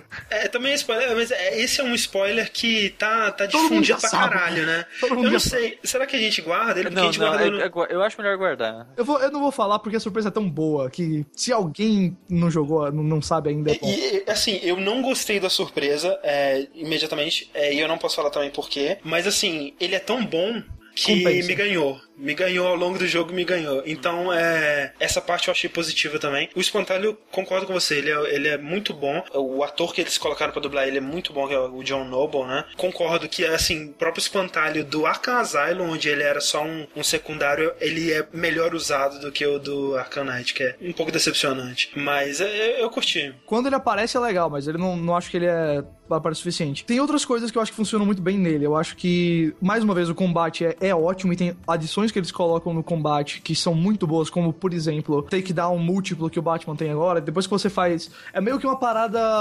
Você derrota um inimigo sem ninguém ver, no modo completamente stealth. Isso, isso. E você ganha essa opção de dar um ataque especial que é como se fosse um- uma sequência de, de takedowns. Um, depois dois, depois outro, depois outro, depois outro. E todos esses caras ficam neutralizados. É bem Isso. satisfatório fazer isso, bem satisfatório mesmo. É bem legal. No, no combate é, mano a mano também, cê, cê- ele acrescenta o lance de você poder interagir mais com o cenário, né? E você poder fazer takedown com o cenário, é, que é e bem legal e o também. combate duplo do jogo é maravilhoso também. Quando É ele, ótimo, cara. Quando ele coloca dois personagens é, é, é muito bom. Eu só acho que, por exemplo, tem- o- o- vamos chegar agora no ponto que divide a galera no meio. É verdade. que é o Batmóvel. Esse é o primeiro jogo que tem um Batmóvel que você pode usar, nele aparece em outros jogos, mas assim, minimamente. Ah, e ele é o- basicamente o Tumblr do Christopher Nolan lá do Cover das Trevas, tipo, tanque de guerra mesmo, assim. E tem do- dois usos do Batmóvel, né? Tem o modo de você dirigir pela cidade e tem o modo de batalha, que são. ah, ele, você- ele basicamente vira um tanque de guerra e você atira em outros tanques que estão. O jogo diz que são drones pro Batman não matar quem, né? Exato. basicamente virou um negócio divi- divisível, né? Metade da galera gosta, metade da galera ah, não curtiu o que a Rockstar fez com isso. Eu tô bem no meio. Eu gosto de quando eu tô dirigindo. Só. E eu não gosto de quando eu tô batalhando. Porque a batalha é muito sem graça. É- além de ser super fácil não ter nenhum desafio em fazer aquilo ali, não tem um twistzinho. É a mesma coisa em toda a batalha. O máximo Isso que ele é. coloca é um tanque inimigo diferente, mas aí você vai pra trás dele, atira, acabou. É, não tem algo que me faça querer, putz, esse momento da batalha é mó legal, sabe? E, o, e as outras sessões do gameplay do jogo são momentos que eu gosto muito. O combate, o momento stealth, ah, o momento detetive, são tudo, todos momentos brilhantes. Esse é o momento que eu fico, putz, ah, não, não precisava. Eu, eu acho que eles, é, eles têm é, talvez um pouco demais né, de, de- desse tipo de combate no jogo, porque realmente ele, é, ele não muda muito. O que muda no combate é à medida que você vai progredindo, ele vai abrindo novas habilidades né, do, do tanque. Aí você pode, sei lá, colocar um vírus que vai colocar um tanque do seu lado, usar uma bomba de, de é, MP e tal. Mas como você disse, pelo menos no, no normal, né, no New Game Plus eu tive, numa parte específica, eu tive muita dificuldade, é, que é aquela, aquele combate final na frente do, do- do- da estação Sim, de sim. polícia. Foi só também, porque é mesmo no, no jogo normal, quando tinha aquelas missões onde ele mandava, sei lá, 40 tanques atrás de você, é, é tranquilo, né? Porque é, o que, que o combate é basicamente tipo, o tanque ele telegrafa onde ele vai atirar com um raio vermelho. Esse tem que, você tem, sei lá, um segundo pra sair daquela da linha do raio vermelho e contra-atacar, né? E aí você tem que tentar, você pode tentar manter o combo pra uma pontuação maior, tipo, Sim, sim. é, esse tipo de coisa, mas realmente é, é bem simples. Então, talvez por ter sido. É, é aquela coisa, você se- simplesmente tem que resistir até os tanques acabarem. E não tem realmente um desafio, mas eu, eu achei agradável, sabe? Não, não é ruim. Só não é é ruim, que é. Eu não fico tipo, ah, que legal esse momento. É, eu- não espero, realmente, eu não espero. Não, quando vai ser a próxima batalha de tanque? E Realmente, pra aí mim, não. o jogo, assim, o Batman, o legal dele é que ele cria uma atmosfera onde você realmente é o Batman. Quando eles colocam lá o Be the Batman no, no coisa, não é mentira. Eles, o jogo Isso cria é. a vibe do Batman muito bem pra você. Menos pra mim quando tá tendo combate do- de carro. Até quando eu tô dirigindo é de boa, mas na hora que tem que combater, eu não, eu não me sinto mais um, um super-herói nesse mundo, sabe? E eu acho que isso quebra um pouquinho a sequência de momentos legais do jogo, sabe? Putz, tá numa missão legal, uma sidequest legal, tudo é legal, aí chega uma batalha assim, tipo, é um momento claramente inferior aos outros pra mim. Mesmo que você ah, não odeie ele, como eu não odeio, mas eu acho que ele é claramente inferior aos outros momentos. É, eu acho que sim. É, é- é- como você disse, é essa coisa de tipo, eles têm que forçar muitas coisas pra situação acontecer, né? Tipo, ah, é drone, aí o Batman não tá matando ninguém, E, e é uma situação estranha, né? Por que, que o tanque é, tem que telegrafar pra onde que ele vai atirar primeiro? É, tudo pra fazer esse combate funcionar bonitinho. É uma coisa que realmente te tira um pouco da, dessa realidade aí do, do, do mundo do Concordo. jogo. E, ah, mas assim, os meus dois problemas, problemas mesmo com o jogo são esses mesmo, do combate do Batmóvel e ah, ali na segunda parte da história, quando eles começam a tropeçar um pouquinho. Mas ah, uma coisa que eu gosto muito, ah, e eu acho que eu gostaria disso, independente de eu ser um fã do personagem ou não, mas que por ser fã do personagem acaba aumentando, é como eles usam os outros personagens do mundo do Batman dentro do jogo. Porque tem várias missões secundárias, eu não, não chamaria elas de side quest, porque são missões assim simplesinhas, mas é como se fo- são missões que você encontra aleatoriamente na cidade, às vezes. Ah, tem um corpo morto aqui que eu encontrei do nada, você pode analisar esse corpo. Ou eu subi no prédio, tinha uma pessoa, um monstro em cima desse Uhum. prédio. Era bem legal. Esses, esses, todas essas missões, quase todas elas, eu diria, bem legais. Não simplesmente porque elas marcam lá, ah, esse personagem tá no jogo, esse personagem tá no jogo, mas porque eles usam esses personagens muito bem. E a Rocksteady, ela prova mais uma vez que ela saca desse mundo do Batman. Então, quando você vê tal personagem sendo usado, quando você, ah, o assassino por trás desse caso é esse personagem, então faz sentido agora. É, muito, esse, esse, por exemplo, o assassino desse caso aí, por exemplo, é um personagem que eu não conhecia. Eu fui é um personagem que pesquisar. eu amo aquele personagem. eu fui pesquisar e é um personagem até bem recente, né? Ele é muito recente, ele foi criado pelo Grant Morrison, que é um roteirista altas drogas, viagens, ele. Então, quando é, não, o cara é maneiro. não. Mas assim, é, o que eu acho legal disso aí, eu vi muita gente criticando, falando assim, ah, essas, essas sidequests elas são é, muito mesmices, né? Por exemplo, tem a sidequest do Firefly, que é o é, Vagalume, que ele chama em português mesmo, que, que, é o um dos vilões. um Batmóvel e... É, você tem que simplesmente, é, tipo, três vezes a mesma coisa repetindo. Mas eu não me incomodo com isso, porque o, o Arkham City, é, uma das minhas críticas à, à, história dele é que ela era muito, muito cheia de elementos, né? Eles tentaram colocar muita coisa dentro eu da concordo. história principal. Então, assim, ah, tinha ah, a coisa do, do Era o Coringa, mas depois o era Coringa, o Hugo Strange, depois era o Ra's al Ghul. Exato. Então tinha muitos elementos, assim, e eu achei que ficou muito, muito cheia. E aqui a história principal, bem concisa, tipo, é o Arkham Knight e é o, o espantalho. É, aí fechou. E aí tem outros elementinhos que vão entrando aqui ali, mas é, é, muito, muito focado nos dois. E aí o que tem ao redor disso são realmente side quests, né? São coisas bem menores, bem pontuadas. E nenhuma é muito longa também. São repetitivas, mas não são coisas que vai passar horas pra você fazer, entendeu? Exceto é do, do maldito é, charada. É, mas aquela ali é. Eu nem tento fazer aquela. Não, não, eu acho que os troféus da charada são um conceito assim, meio 2007. E podia ter sido, podia ter sido vencido já. Uh, tem uma parada que eu curto bastante do jogo, que eu não, pra não esquecer de mencionar, e eu acho que também isso é, pode não ser algo muito grande para outras pessoas, mas eu gosto muito de como tem tanta coisa nesse jogo que nem apareceu nos trailers, assim, sabe? É, tipo, acontecem coisas, tem certos momentos do jogo que acontecem coisas com a cidade que só de tirar um screenshot do jogo era um spoiler. É, sim, é Então verdade. eu acho isso legal. E outra coisa que é, não é um, isso é um spoiler mínimo, assim. Tem um certo, o Scarecrow, como os pantalhos vocês sabem, é um cara que usa gás do medo. E sim. tem um certo momento que esse gás afeta o Batman. Ele vai afetando o Batman em formas pequenas ao longo do jogo. O que são essas formas? Ah, uma estátua que tá aqui no meio da cidade muda de forma. E a forma que ela toma de um personagem que o entendeu? Caça o Batman. Sim, exato. Ou aquele outdoor aparece um, o, os pais do Bruce Wayne mortos, uma coisa assim. E ou o videogame Rock, desliga. Ou, aí, é, tem dessa vez. É, Mas tem é. uns outros bugs ali no final do jogo que são pura viagem. Uh, tem certos momentos que o, o, Batman entra num ambiente, por exemplo, ele entra num ambiente onde tem lá a, a Barbara Gordon, né? A Oracle, que foi a Batgirl um tempo. Aí você dá um. Você vira a câmera assim, a Rocksteady automaticamente tipo, altera o, o lugar onde você tá e você tem um flashback para um momento crucial da história da Barbara Gordon por aí vai. Sim, eles fazem isso muito bem, essa muito. coisa de. É, é, assim, eu acho que. É, eles, mais pro final do jogo, eu acho que eles exageram um pouco, mas é muito legal esse efeito de. É, né, você tá virando a câmera e as coisas estão mudando, Sim. né? À medida que uh, você não tá observando aquela coisa, aí o jogo já trocou aquele cenário pra outra Chamber coisa. fazendo escola, né, cara? É, é verdade, é verdade. verdade. Então, é, é, essas coisas, assim, ele usa gás do espantalho e essa coisa da alucinação de uma forma mais sutil que no Asylum, né? Que, porra, o jogo é. travava, não, não, toda... não viravam, não viram plataforma 2D.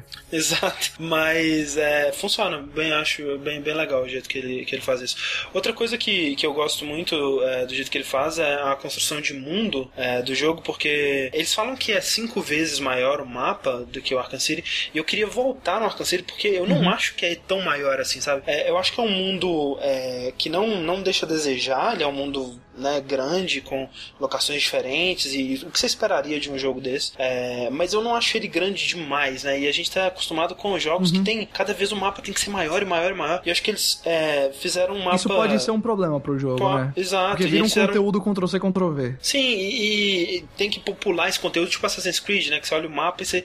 Caralho, velho, o que que tem. Por que que tem tanta isso. coisa nesse o Far Cry 4 sofreu isso pra mim. Não tinha sim, sim. conteúdo bom. Pois é, e, e, e eu acho que eles fizeram bem isso. Eles fizeram um mapa de um tamanho considerável e um mapa cheio de personalidade, assim. Ele é, é, é ao ponto de ser aquela coisa que, tipo, depois de a, ah, horas de jogo, eu conseguia me localizar naquele mundo. Eu sabia é, como que é, os, os, marcos daquele mundo, onde que eles estavam localizados em relação a outras coisas. É. E, e, porque também muitas das, das, das sidequests elas não marcam no mapa, né? Você tem que encontrar elas no mundo. Isso, isso. E, isso eu achei muito legal, porque e, valoriza ou, o mundo. Ou você também presta atenção no que. Tipo, no rádio. No rádio. Às vezes uhum. a polícia fala, ah, encontramos um corpo aqui, ou o vilão fala, ah, o cara vai roubar esse banco, e por aí vai. Isso. E daí você pode tirar de onde, onde você deve olhar. É, as missões do Firefly, por exemplo, né, fala assim, ah, ele tá atacando as, as delegacias, os corpos de bombeiro, né? E você olha no mapa onde tem a fumaça, né? Você vai. Aí você vai pra fumaça Tem, e tal. ah, tem uma missão onde você tem que escutar onde, onde tá vindo música de ópera. Quando você começa a Exato. escutar, você encontra. Ah, então tal, eu concordo. Achei muito é legal, valoriza, valoriza bastante o mundo, isso eu achei muito legal. E a última coisa que pra mim é um ponto importante falar do jogo é que a locomoção dele é muito boa em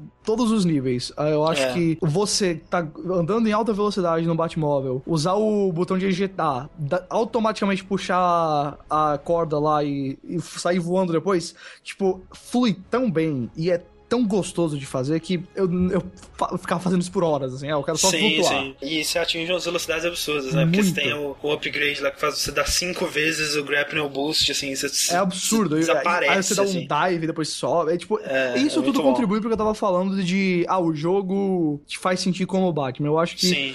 A melhor coisa que um videogame pode fazer nesse nível é, através do gameplay, colocar você na mente daquele personagem. Eu acho que Sim. o, a gente, o Witcher que saiu você não faz isso muito bem, porque você tem que pensar no monstro, qual Sim, sim. óleo usar pra matar tal monstro. E no Batman eles fazem isso muito bem, simplesmente com as mecânicas dele, tanto no combate quanto na locomoção. Tudo isso contribui pra você entrar dentro daquele personagem. Não é só a história que coloca, ah, você é esse Uhum. personagem. Quando você pega no controle e faz as ações, você tá entrando cada vez mais dentro da personalidade dele. Dentro do, ah, esse é o cara super calculista, estrategista e tal. Porque você fica lá, vou primeiro esse cara, depois esse, depois esse radar aqui. Então, é, tudo isso contribui, eu acho. É, tem uma, uma cena no começo do jogo que é bem no comecinho, é, você joga um pouco com, com outro personagem, sei lá, uns 5 minutinhos com outro personagem, depois de um pouco da introdução do jogo. Nessa cena, tem um momento, que até eu acho que o Rick viu, que você encontra o Batman, né? E naquela, naquela situação de, tipo, que acontece direto nos filmes, que o cara vira e o Batman não tá mais lá, ou ele vira e o Batman tá lá. E acontece isso, você tá observando uma coisa, aí você vira e o Batman tá na sua frente, aquele, aquele, aquela Cara geladeira gigante, humana. né? É. Isso é muito legal porque, tipo assim, te colocando no, no, na perspectiva de uma outra pessoa que não é o Batman, eles conseguiram te mostrar mais ainda como que o Batman é foda, sabe? Tipo, como que esse cara é realmente intimidador e É amedrontador. verdade. Do e, nada, né? e como que você nunca teria nenhuma chance contra esse puto, E sabe? tem uma outra cena É, que exato, que é, e é é spoiler de muito falar. spoiler lá pro final do jogo. Isso. Eu tô muito afim de falar muito sobre ela. Talvez É no spoiler muito foda. depois. que, que faz exatamente isso é também, né? muito boa. E é um negócio assim, tipo, muito Batman, sabe? É uma coisa que Sim. você olha e fala, putz, é, eu concordo com essa ideia É do Batman. muito maneiro, cara. É, então é, eles, ele realmente é um, é um estúdio que realmente gosta muito do Batman, que entende. Faça é, o Superman, ele. por favor. Pois é, temos uma pergunta que mandaram, né, assistir. A pergunta do nosso querido Fabiano Silva Pires é a seguinte: Estou jogando Ba- Batman Arkham Knight e ouvi, ouvi vários boatos sobre a Rocksteady estar desenvolvendo um jogo do universo DC. Gostaria de saber da opinião dos senhores qual jogo do universo DC gostariam que a Rocksteady fizesse. Eu já falei isso várias e várias vezes, até antes do Arkham Knight, que o meu sonho é a Rocksteady fazendo um jogo do, ba do, do Batman.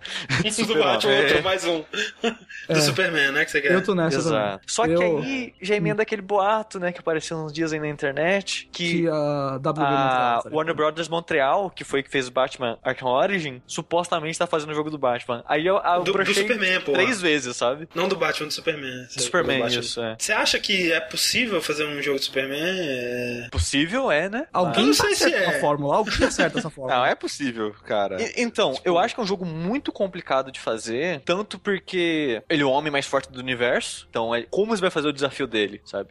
Vai ter que cair no clichê de, ah, o Brainiac invadiu a Terra, tá cheio de robô do Brainiac, e mistura que jogaram Kryptonita no leite do, do, do super-homem e ele tá cagado durante o dia inteiro, sabe? É. Então... É que não, é que não que, não que os jogos do Batman não tenham que fazer isso, né? Tipo, ah, jogou ameaça de gás na cidade, evacuou a cidade toda, Sim. né? É, eles então vão ter sempre que tem que ter alguma coisinha Sim, assim. eles vão ter que fazer isso. O negócio vai ser, tipo, como que vai balancear um combate no ar, sabe? Como é que vai ter? É. Você enfrentar chefes voando na cidade e, es- Porque e, que tipo, nem você luta tinha- Dragon O Ball, foda é sabe? assim, capanga não funciona com, ba com, Exa com o Superman, com tá Superman. ligado? Que- exatamente, que você tinha aqueles joguinhos do Super Nintendo, a morte e retorno do Superman. Aí tá o Superman lutando contra capanga na rua como se eles fossem super, super humanos, Então, sabe? mas o negócio é que, nem eu falei, o Brainiac, ele tem aqueles um milhão de robôs dele. Os robôs deles não são um capanga humano que ele vai matar com um soco entendi. necessariamente, sabe? Mas ele mataria com soco. É, mas Então. eu também acho que a gente às vezes vezes fica muito preso no- na fórmula do Arkham Knight. Do, do Arkham, na Sim. verdade. Eu não, não vejo que seja impossível que a Rocksteady ou outro estúdio faça um jogo talvez open world, mas com uma pegada totalmente diferente, sabe? sim. Ó, sabe como sim. funcionaria um jogo Superman? Como? Com- Tipo, tá ligado aquele, aqueles jogos que você tem que. Se é tipo um, um controlador que você não pode deixar o avião bater no aeroporto? Nossa. É tipo isso, saca? Só que tem tanta merda acontecendo no mundo e você tem que dar um jeito de conseguir resolver todas elas. Você consegue resolver fácil, mas são É muitas, tipo um sabe? manager, É um assim. manager. Aí você consegue fazer um Mas jogo. e outra coisa do, do, do super-homem é que a ameaça provavelmente não vai ser ameaça à vida dele, vai ser ameaça à vida de outras pessoas, né? Sim. Você vai ter que evitar e proteger ele de, de alguma É maneira através da história. seja Eu acho que-. Eu acho que uma solução possível para o problema dos poderes é simplesmente não fazer um Superman tão forte assim. Aquele, o Ou, desenho ou não é na animado... Terra, sabe? Não é, não é Eu também, na Metrópole Terra, jogo. pode ser, é. Eu, eu lembro que o- a série animada da Liga da Justiça, ele não era, tipo, super poderoso, assim, Deus invencível. É, Ele só ficou mega foda no último episódio que ele enfrenta o Darkseid. Que ele fala lá, agora você aguenta o É, exato. Agora é. eu posso Não, não tem que me segurar. Pronto, resolvi. É, é essa, essa desculpinha. Pronto, é, eu, eu acho que um jogo do Superman pede pra umas boss fights absurdas, assim, com Brainiac Sim. e outras coisas assim. E é, eu falo, eu não faço ideia se funcionaria, se ficaria bom, mas por ser fãzaço da DC e do Superman, eu ó, alguém um dia precisa fazer isso direito. E, Então, e eu gostaria que eles, que eles fizessem uma história a lá Super-Homem vs Elite, Uhum. sabe? Porque eu acho que as pessoas têm um preconceito meio bobo, assim, com o Super-Homem. Porque, Ah, ah, é o só cara um- é muito é, bonzinho e é... Sabe? Eu acho que, É assim que as pessoas falam. que tem várias histórias que abordam esse lado dele de maneiras interessantes, explicando por que ele é assim e por que é importante que ele seja assim, sabe? Então eu acho que seria muito legal se eles tivessem uma história mais envolvida na, na psique do Batman, a lá é, All-Star ou Superman. versus Elite, sabe? Você- é, só se chamou o, Batman, o Superman de Batman, isso achei parabéns. Ah, eu só penso no Batman, cara, eu sou cueca verde. É, Mas. eu, eu acho que tem- histórias não faltam, assim, e seria uma ótima maneira de introduzir a galera realmente, porque existem dois grandes preconceitos com o Superman. Ah, ele é- ou ele é bonzinho demais ou ele é forte demais. Uhum. Ah, e tem várias histórias que você percebe que o foco não é o poder dele, e o foco é. E o foco também. E ele também não é um cara que, tipo, sempre vai fazer a mesma coisa, super previsível, assim. Uhum, uhum. E um jogo, pra mim, seria uma ótima maneira de apresentar isso pra um público maior, sabe? Quem lê o quadrinho pode saber disso, mas não é todo mundo. Sim, sim. E o. Mas aí, é, esses sonhos à parte, eu tenho esperança com o Rocksteady fazendo. Agora, Porque o Warner conti- Bros. Montreal, É. cara, não. Ah, É, é complicado, assim. Eu, eu não eu não acho que o Warner Bros. de Montreal seja um estúdio ruim, mas não são os caras que eu acho que vão achar a chave pra trazer o Superman pro jogo. Pois é, porque realmente não, não, não basta repetir a fórmula do, do Batman, né? Se, É, não vai se for um jogo do Superman com a skin do Batman, aí não, cara. Uhum. eu- eu Ao realmente tem que não. fazer. O jogo do Bat- Bat- É, exato, exato. Um jogo do, do, do Batman com a skin do Superman não, não rola. Tenho curiosidade de saber. Eu, eu, a bem da verdade, eu gostaria que a Rocksteady, ela talvez tentar, tivesse a oportunidade de fazer algo original deles. Eu acho que eu estaria mais é, interessado. É, o Rocksteady também, eu, se, se eles resolverem fazer o jogo original deles também, eu tô super dentro, assim, não é algo que eu vou dizer, ah, Sim. não. Ah, é só questão de, putz, assim, meu desejinho do coração era isso. É, e, e infelizmente, quer dizer, né, infelizmente ou não, não tão infelizmente assim, mas eles é, provavelmente vão, por pressões do, do- da publisher, é, fazer um jogo, mais um jogo da DC, né? Porque eles É. mandaram tão bem no Tem, Batman. tem muita teoria de que o próximo jogo é o do Esquadrão Suicida, até porque vai ter um filme. Uhum. Ah, e- mas a teoria é que era o Warner Brothers Montreal fazendo isso. E se eles estiverem Ah, fazendo tá. isso, aí provavelmente não tem o Superman deles, porque eu não acho que eles têm estúdio pra dois jogos, assim. Sim. Sim. Ah, E esse est- é estranho desse lance dessas imagens que deram as, as especulações né, do jogo do Super-Homem é, com, é que é tipo aquele lance que o Batman tem nos jogos dele, que é tipo a biografia de um personagem. uhum. Então tem, tem um personagem lá aparecendo e uma historinha dele do lado, né? E Quais são os todos poderes, quais são as prompts- fraquezas. É, e todos os prompts de botão que, que aparecem na tela são botões do 360. É. Porque tem, tem essa diferença que no Xbox One, né, os botões são pretos com a letrinha colorida dentro, né? Esses são botões coloridos, que era o que usavam no 360. Então, eu acho que não duvido que seja um jogo que foi cancelado, sabe? É, tem, tem várias histórias de jogos da Liga da Justiça, de luta mesmo, sendo cancelados antes do Injustice aparecer. Né, pode ser isso que o Sushi falou, né? De um, né, um, um banco de dados onde você só vê a, a informação do personagem. Mas não sei porque me deu a impressão, talvez, de ser uma, uma coisa meio. Seleção de skin. É, meio aquele Marvel Ultimate Alliance, assim, um jogo com vários personagens. e, Surgiu muita tipo, teoria de realmente- que era o Infinity Crisis, aquele MOBA da DC. Aham, ah tá. Mas sim, sim. aparentemente não é. Só rapidinho, voltando, se não forem fazer do Superman, tem outros heróis que eu acho que ficaria bem legal, uh, bem legais. O Arqueiro Verde é um cara muito óbvio e fica muito parecido com o Batman, então não, não É. gostaria. Mas Igual eu o acho que Demolidor, né? Se o pessoal É. da Marvel fosse fazer um jogo, o Demolidor seria Batman. seria o sim. Batman. Eu- Não, mas aí o jogo do Demolidor tinha que ter a parte do advogado também. Ah, seria. Oh, o Ace Attorney aqui, ó, no meio do jogo. Esse é Attorney, metade Batman, metade Ace Attorney. Tem, tem alguns personagens, por exemplo. Eu acho que a Rocksteady podia brincar um pouquinho com o Flash, mas aí eu penso que o, quem faria um jogo louco do Flash é a seria um Platinum. jogo É, Flash, seriam, aí esse sim seria uma loucura. Mas eu acho que a Platinum queria fazer o jogo do Flash legal. Porque depois do Vanquish eu falei, putz. Põe no skin do Vanquish. É. É, ah, eu tenho muita vontade. Nunca vai acontecer isso, mas eu tenho muita vontade de ver um jogo assim, tipo, detetivizão do questão. Ah, mas eu acho que não vai rolar Questão, nunca. eu nem conheço esse. É um, é um Questão detetive. É que não- serve de base aquele- pro Rorschach. Do... Isso, É, que que ele não só- tem, não tem rosto, Não né? tem rosto. Mas eu acho que não É vai maneiro. rolar. Ah, tá, pode crer, sei qual. É muito. Muito podia me- rolar. não poder pra rolar, eu Tipo, acho. tipo um Eleanor, tá ligado? É, tipo Lenore, só Olha lá. que, Você só que sem cara. virar. É, o jogo dele corrido. teria que ser da, da Telltale, sabe? É, pois é. É verdade, olha aí, Telltale fazendo todos os jogos do mundo. Sim. É, é, é onde nós estamos caminhando, né? O que é mais um jogo pra Telltale? Mas vamos, vamos lá então pra Notícias. nosso blog de notícias, já emendando aqui no Knight, porque o lançamento dele não foi tão legal pra todo mundo, né? Teve gente que Opa. comprou e nem pôde jogar até hoje, provavelmente, né? O lançamento pra PC, inclusive, nem, ainda não pode ser comprado, né? Não é isso? É, Ainda eles não. suspenderam as vendas depois de mais ou menos 48 horas sendo vendido depois do lançamento, porque frame rate quebrado, ah, o streaming do mundo tava ruim também, ah, MD não rodava o jogo. não rodava o jogo, então foi um desastre só. Ele, a própria Warner Bros., que uma, é de raro acontecer isso, mas a publisher recomendou, assim, tipo, velho, se você não tá satisfeito, pode fazer o. O refund, é. E, e seria interessante, né? Não sei se já tem disponível, mas seria legal ver qual, qual porcentagem de jogadores realmente é, devolveram, Sim. né? Que é o primeiro grande exemplo aí, né, do, ref- do Steam Refunds podendo funcionar pra esse tipo de situação que a gente. Sim, e, e ver o quanto o Steam Refund foi importante pra Warner tirar ele da loja, né, de vez. Exato, é, exatamente. Porque o que estava acontecendo era que é, não só o refund, né? Mas o, o sistema de reviews dele tava assim, destruindo o E aí jogo. ele né, foi porque- lá pra baixo do Steam. Eu acho que é por isso que Exato. a Warner removeu. É, ele tava com, sei lá, tipo, 8 mil reviews e, tipo, a maioria esmagadora é negativa. Então, E o grande, a grande questão é que, a- segundo fontes lá, acho que foi o Kotaku, a Warner sabia da situação do jogo. Isso é, isso é foda, né? Você vê, tipo, ah, o estúdio sabia e lançou assim mesmo, mas é, isso é muito mais comum do que parece, Eu sabe? Porque acho, é, é a gente vê assim, ah, o jogo lançou e é uma merda. É muito provável que o estúdio sabia que o jogo era uma merda, sabe? Não é que, tipo, ah, a gente lançou achando que era, ia se ganhar jogo do ano e A, a putz, chance da Warner Bros., que é o cara que vai distribuir esse jogo, sabe, não saber que ele tava com altos problemas no PC é muito pequena. Inclusive existe um termo, né, que é tipo assim, quando você vai listar os bugs, KS, né? é o KS, exatamente, que não é a garrafinha de refrigerante. Uhum. é, é o non-shippable, né? É o conhecido, é o bug que é conhecido, mas que vai, Passável. manda mesmo assim. É, manda mesmo assim.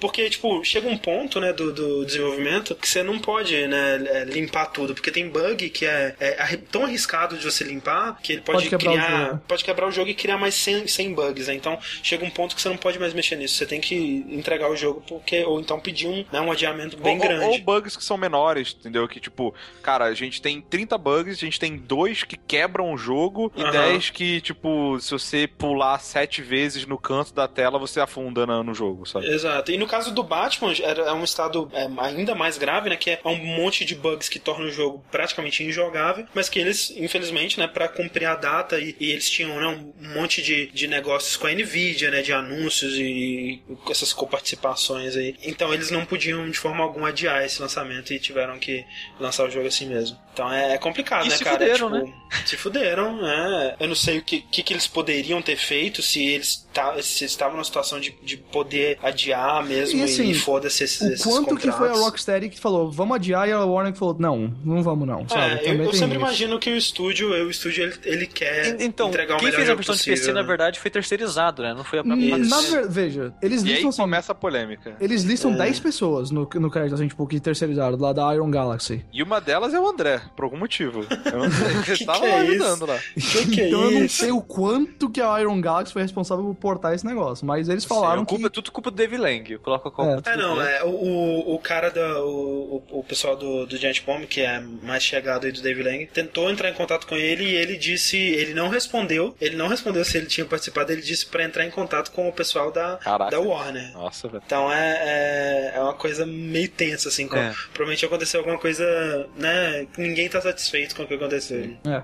É, mas é, é, é foda, né, cara? Porque é, isso acontecer assim, né? De um, de um jogo lançado desse jeito e pelo menos agora a gente tem a, os jogadores de PC eles têm a ferramenta de, de devolver, né? Foi bem assim, porra, parece que a Valve sabia, né? Vai vir um jogo aí tão quebrado, vamos lançar essa ferramenta. Pô, Mas se a Sony consertou o Street Fighter, que hoje saiu o patch que deixou ele com como ele deveria estar no dia de lançamento, onde um dia o Batman chega. Mas- mas a Se- Sony- Se até o Drive Club PlayStation Plus saiu, entendeu? Tudo é possível, Verdade, né, é cara? possível. É, mas a Sony foi é foda porque a Sony ela perdeu. é, ela tinha uma parceria né, com, com o Evo, parece que é, não vai mais, né? Não vai Não rolar mais. Então, Lançou é, correndo tudo cagado, se fudeu, né? então é, é foda isso, porque isso é, é provavelmente o que ia acontecer com, com a Warner. Se ela tivesse adiado, provavelmente ela per- perderia, é, né? Fazer uma quebra de contrato aí com a a Nvidia, com outros tantos parceiros que ela provavelmente teria, teria um prejuízo de milhões. Aí alguém lá deve ter feito os cálculos, o que, que é melhor pra gente, né? É, aguentar esse, esse, essa mídia negativa e né, o prejuízo que vai vir é, disso agora ou, ou perder esse contrato, né? Então vai saber, talvez eles tenham feito a melhor decisão né, é, financeira. Como eles ofereceram o, o reembolso assim tão claramente e já, Aham. já lançaram assim o que é que vai ter no próximo patch e é um patch assim que se funcionar vai consertar basicamente tudo ou pelo menos quase tudo. Eu sinto que foi mais ou menos isso. Se a gente não lançar o jogo agora, tem uma quebra de contrato, custa milhões. Mas se a gente lançar, a gente perde, dá um jeito perde as vendas, mas é. depois vende de novo, tá ligado? Isso, é, pois é. É, então é, é- é uma situação tensa, mas tomara que, né? O pessoal que ficou puto aí provavelmente já recebeu o dinheirinho de volta, então menos mal. Vamos lá então, é, outra, outra pessoa aí que pisou na bola, Rick. Mas não pisou na bola. Ele é o cara que tava lá, né? Ele ajudou a gente pra postar notícia. É, tá ali. É, sim, Mas ele, ele pisou na, na bola do Neil Druckmann, pisou na bola de. É, talvez. Pisou na bola da Naughty Dog. É. Naughty Dog tava brincando com a bolinha dela lá, o Nolan North chegou e deu uma e deu uma pisada. Bicuda, né? Deu uma bicuda. Então, é, agora vocês estão, ele. estamos entrando na nossa sessão é, de notícias é, Nolan? North Direct, né? É Nolan North Direct, Isso. exatamente. Que rolou uma, uma, uma, uma, uma convenção, né? Ele tava num painel lá da Metrocon. O Nolan North ele decidiu que ele tá na idade do meu processo. É. Eu, eu acho que eu acho que vamos mudar o nome dessa convenção pra Nolan Northcon, porque No, é, NolanCon. Maneiro que ele fez uns quatro painéis lá, cara. Ele fez de sexta a domingo, sei lá, um monte de painéis, assim. Falando uma história de cada estúdio em cada dia. É. Não, e, e você vê que são três jogos, assim, que com certeza vão dar notícia, tá ligado? É, total. Será que ele não, Não, tinha cara- missão, cara? Deve ter dado a missão pra ele. Falar vai ver, é, brecha vai ver se era é, tática de marketing é da Em Dog. quantos sites eu consigo notícia minha agora? É. Exato. Ó, é, começando do começo, né, pelo menos da ordem que tem aqui na pauta, ele, ele falou no, no, num desses painéis aí sobre o novo jogo que ele vai participar, né, dublando lá da, da Visceral. Sim, Do sim, Star sim. Wars, né? Pra quem não sabe, esse jogo, ele, ele, ele é tipo um sucessor espiritual, pode-se dizer assim, né? Daquele Star Wars 1313 1313. lá, 1313, né? Isso, é, que você joga com Pela, mercenários, pela né? descrição dele, parece ser um sucessor espiritual, assim. É. Ele disse que não é exatamente aquilo, né? Mas que Tá tá mesmas indo... linhas. Mesmas linhas, e ele comparou com o próprio Uncharted. né, Exato, que- esse que foi o lance, que a Amy Henning, que saiu da, da Naughty Dog, né? E, Isso. e foi pra Di- própria dirigiu e fez o roteiro do Uncharted 1 e 3. Isso. É, E ela foi pra Visceral, ela que tá também sendo a, a a diretora. Diretora ou escritora? Eu acho que ela é diretora é criativa. Diretora É, né, criativa, roteirista lá. é, isso. Diretora exato. criativa, então, desse novo jogo de Star Wars. É, da... Não tem nome ainda, né? É só Star Wars da Visceral, né? A gente só sabe que ela tá trabalhando É. nesse jogo. A gente sabe que é um jogo. É, o foco single player e. Uhum. Pela descrição dele, terceira pessoa de ação, né? Exato. E é isso que ele falou, na verdade. O que ele abriu o bico foi pra falar: ah, esse jogo aqui, pô, eu trabalhei muito com a, com a Amy e tal, e ele vai ser bem estilão, estilão Uncharted. Ele deve ter usado essas palavras. É, o que ele. Eu, eu, assim, eu não sei se tá confirmado que ele tá trabalhando nesse jogo. É, mas eu acredito que sim, né? Pelo que, jeito que ele falou, ele falou Se assim. ele sabe do desenvolvimento. É, não é possível que não. É que ele falou assim: ah, por acaso eu sei muito sobre esse É. jogo aí, né? Ele sabe então... que é Uncharted porque ele vai ser o protagonista e ele fala: não, não, não, não, não, não.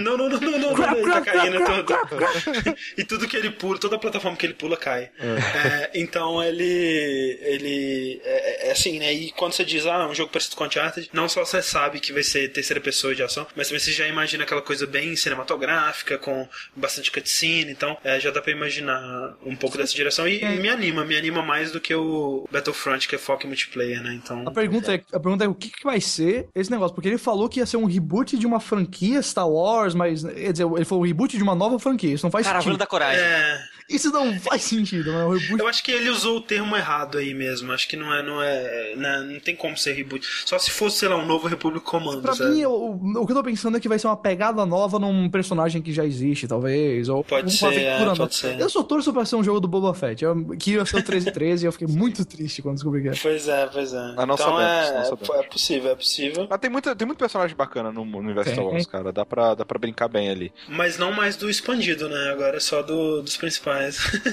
Cara, aos pouquinhos a gente vai pegando assim, expandido assim, vai enfiando no principal, tá ligado? Eles têm um baúzinho que, tipo assim, em caso de emergência, você abre e pega um personagem do expandido e traz de volta. Isso, exato, tipo isso. E aí, outra coisa que ele falou também, que aí, como a gente, a gente tava falando aqui da, da Amy lá, a gente tinha falado que ela, ela saiu da Naughty Dog já faz um bom tempo, na verdade. sim, sim. É, a gente, eu lembro que a gente comentou, mas aí ele resolveu falar, o, o Nolan, sobre o, o, que que, o que que isso impactou, né, no desenvolvimento do Uncharted 4, né, que depois que a, que a galera do, do, do Last of Us é, terminou o jogo e, e foi meter a mão no, no, no Uncharted 4, né, eles tiveram que mudar muita coisa, porque parece que quando ela saiu, eles pegaram, tipo, oito meses de roteiro de coisa que ele estava trabalhando, o Nolan estava trabalhando dublando, né, porque ele dublou o Nathan, e, e fazendo parte lá da história e tal, e tiveram que reescrever, tá ligado? Então, É porque, assim, a gente não sabe por que, é, que a Amy Hennig saiu. Parece que foi alguma, alguma treta criativa, mesmo. Divergência sim. criativa, né? Aham. E a gente, né, assim, tem motivos pra crer que até não foi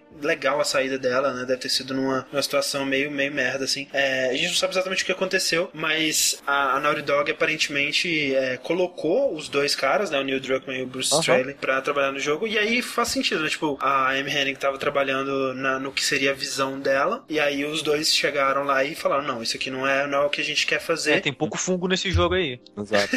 E falaram assim, vamos fazer do jeito que a gente quer. E por algum motivo a Naughty Dog é, concordou com isso, né? Provavelmente a Naughty Dog também não devia estar satisfeita com a direção que a Amy Hennig estava O irmão do, do Nathan, né? Eles que enfiaram no jogo, não tinha. Isso, é, não tinha o Troy Baker. Né, Tinha um outro tinha um personagem, personagem. misterioso, podia ter sido ele, mas era outro ator e Isso, que era que, que é o ator que foi com a Amy Hennig, né? Pro, esse- que eu esqueci o nome dele, tal. O mas. Todd Stashwick, ele faz a série Isso, dos, exatamente, dos Todd macacos agora. E faz, e faz certo sentido, porque, tipo, eles acabaram de, de sair de um jogo que, velho, tipo, por mais que você fale que Uncharted, né, é o, é o, é o pão com manteiga lá da, Uhum. da Naughty Dog, cara, o Last of Us, ele bombou, acho que mais do que os Sim, Uncharted, sim. assim, pelo menos né, em críticas, Mas né? eu acho que sim. É, mas assim, o que eu acho. É, e é, é pai dizer isso porque eu gosto muito da Amy Eu Hennig, também. mas eu confio mais no Bruce Straley e no Neil Druckmann, É, sabe? Porque também. Porque ela, ela que fez a história do Uncharted 3, então... Exato. É, é, o, tudo que eu não gosto do Uncharted 3 é responsabilidade da Amy Hennig. E eles Tudo que você dois... gosta do Last of Us, né? Exato. E, e o Uncharted 2, que é o É, melhor o de todos. 2 então, também tem essa mão. é, é deles. Então é, eu confio mais, assim. Apesar de que eu tô muito curioso pra ver o que a Amy Hennig fez também, porque ela manda muito E, e eles trouxeram o Troy Baker de volta, né? Então,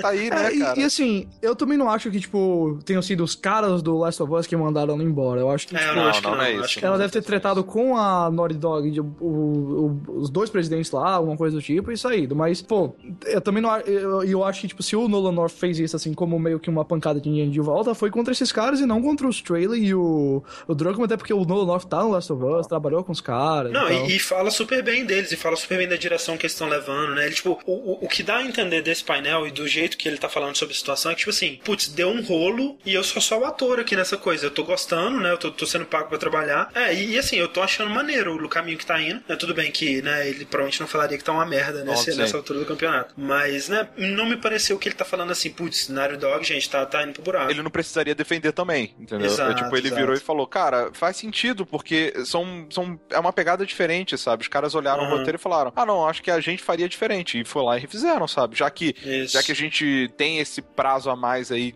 porque a, a M saiu. É, e pode se dar esse luxo, né? Exato. Porque muitos estúdios não poderiam, Exato, exato. Então, tipo, faz sentido. E, e é isso. Basicamente é isso. Tipo, tá aí porque que atrasou o teatro. Por que, que não saiu esse ano? É verdade. Exato. E provavelmente é isso. É, e a outra coisa que eles falaram, Rick? É, e aí que é foda, né? Porque ele falou, mas não falou, né? Tipo, não, não sei. É, mas é, Last of Us 2 tá, tá rolando, né? Eu sei que ele. é, é, tipo, eu vou parar. Abre aspas, né? Por fim, última coisa. Eu sei que eles estão fazendo Last of Us 2. Mas meu personagem em Last of Us meio que teve um fim brutal, né? Uhum. É, porque realmente teve. O o, é, o Nolan North, ele. Que ele- é no melhor capítulo do jogo, eu diria. é muito bom mesmo. Sim, Caraca, sem que jogo. Sim, sim. É. E aí, em outro painel, ele virou e, e- e- e falou que eu não sei de nada, eu não sei se vamos fazer outro ou não. Então, tipo, não sei. Mas é, é foda, O- cara, porque. O- ah, mas Troy o- Baker, né? Troy Baker, não foi? Ah, o Troy- é, o Troy foi Baker ele, que falou verdade, isso, Foi é, o Troy sim. Baker que falou. Então, não sei, tipo, um tá Porque o falando Troy que Baker tem tá falando juízo. Não, né? É o que o Troy Baker tem Exato, juízo. O ele Troy quer continuar Baker- trabalhando. Ele quer continuar trabalhando.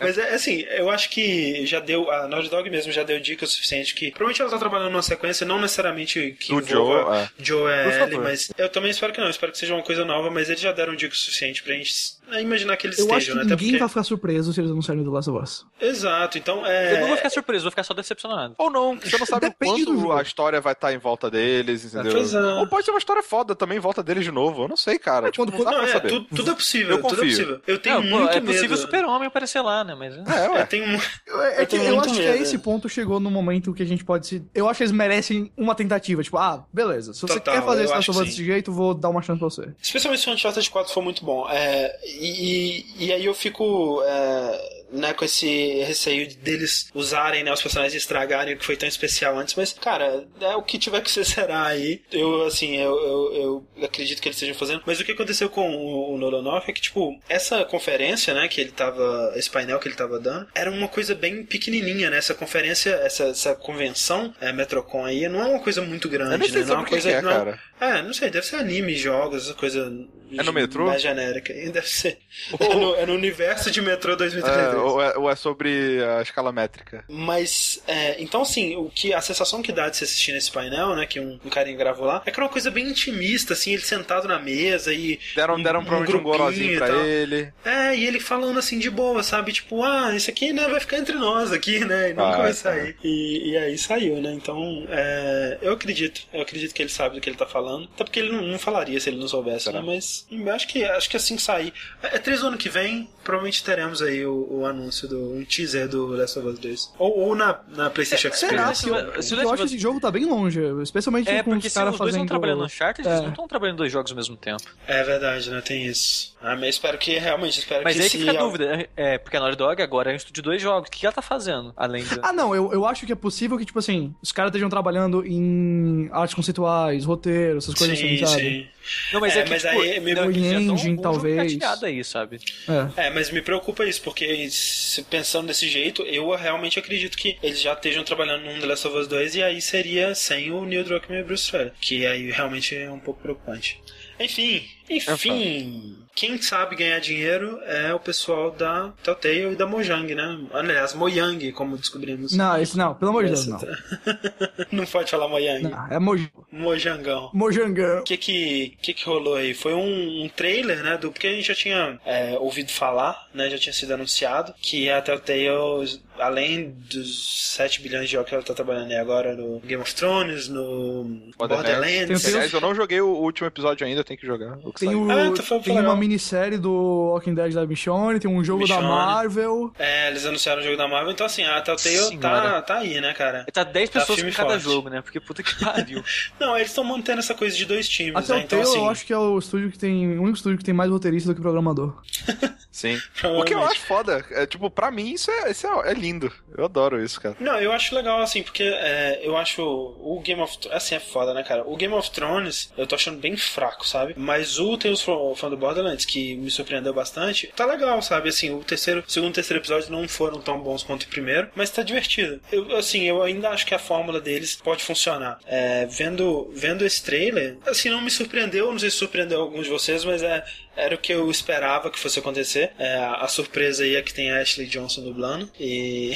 Uma coisa Que que, é eu, um- que eu não é um tinha reparado, plus. André, Ah, até ver o trailer, é como isso vai fazer dinheiro, cara. Ah, vai, velho. Porra. Vai muito, muito. dinheiro. Caraca. E eu tinha certeza que ia ser nessa pegada, cara. Tipo, quando o pessoal. Eu lembro que há um bom tempo atrás a gente... alguém deve ter falado: Ah, mas como é que vai ser um jogo do Minecraft, não sei o quê, porque não tem história, e isso é o que a galera gosta, talvez. uhum, uhum. Eu falei, cara, deve ser uma pegada bem parecida com a do Lego, sabe? O filme do Lego, assim. Eu acho que. Sim, é exato, total, perfeito. E, e é maneiro que, né, além de estar fazendo, né, pegando um grupo de aventureiros, e assim, os aventureiros são baseados em tipos de jogadores, né? Tem Uhum. Sim. tipo um aventureiro, tem O noob, né? que- Provavelmente. né? o nu, é, tem um grifter, né, que é o cara que gosta de zoar com os outros, destruir as coisas e tal. E aí tem coisas, por exemplo, assim, eles pegam conceitos de jogabilidade e transformam em elementos desse universo. Por exemplo, tem uma mesinha, aí o cara coloca quatro pedaços de madeira e vira uma- um outro objeto, né? Então, assim, o crafting, ele é tipo parte do, do, do mundo mesmo, né? Então, assim, bem criativo, né? O, a- a- o jeito de adaptar, até, até o jeito que eles colocaram os rostos, né? Mantendo a- as expressões é, pixeladas e tal. E é o é, primeiro tipo- jogo da Telltale que tem outra cara, né? É, é uma. É pior que a verdade. Bem, bem, bem pontuado o sushi. Mas o que eu ia falar é que ele- meio que. Eu não sei, cada personagemzinho daquele lá me parece. Realmente me parece a personificação de um youtuber, sabe? De um cara. então, Tá assim. bem cê- parecido com aquelas machinimas de Minecraft que tem no Sim, YouTube. Exato, exato. E sei lá, eu acho que o caminho é, é bem esse mesmo, cara. A Telltale tá, tá meio que certa. A, a única parada é que não, não, não tem agora nada de, de jogabilidade, né? Nesse trailer, não, não- acho que não dá nem pra sentir um cheirinho de jogabilidade, cara. É, não- eles não mostraram diálogos, né, nem escolhas, mas eles disseram que vai ser nessa pegada episódico também, e, e com escolhas que vão mudar o mundo e essa coisa toda e tal. O, o- então o eu que é acredito que vai ser a mesma engraçado, coisa. o que é engraçado, porque normalmente eles vendem a história e não muito essa Hum. parada de que a sua escolha vai impactar pra caralho, sabe? Eu, pelo menos eu não vejo isso nos trailers, né? E Uhum. Ah, nesse eles aí. falam, né? e nesse É, aí- quando todo jogo da. Telltale abre, abre com aquela mensagem, né? Que esse é um jogo que as escolhas. É, Sim, mas não tipo, quer ver, ó, como é que é? Deixa eu dar um code aqui, deixa eu achar aqui a frase que tem no trailer. Porque, sei lá, eu, quando eu vi, eu- me, me, me, me, me soou estranho, sabe? Muito, tipo, caralho, vocês estão vendendo assim mesmo? Tipo, sei lá, tipo, suas, suas, suas escolhas, sua história, mude o mundo, sei lá. Eu realmente Entendi. achei muito heavy, não sei. É, eu, eu não sei, eu, eu joguei Minecraft uma vez na minha vida, eu achei muito interessante, né? Muito, eu entendi, eu entendi o hype, mas eu, eu né? Eu, eu nunca não é- joguei, André. nu- Você nunca foi pra recomenda? Recomenda jogar? Recomendo, cara, é interessante.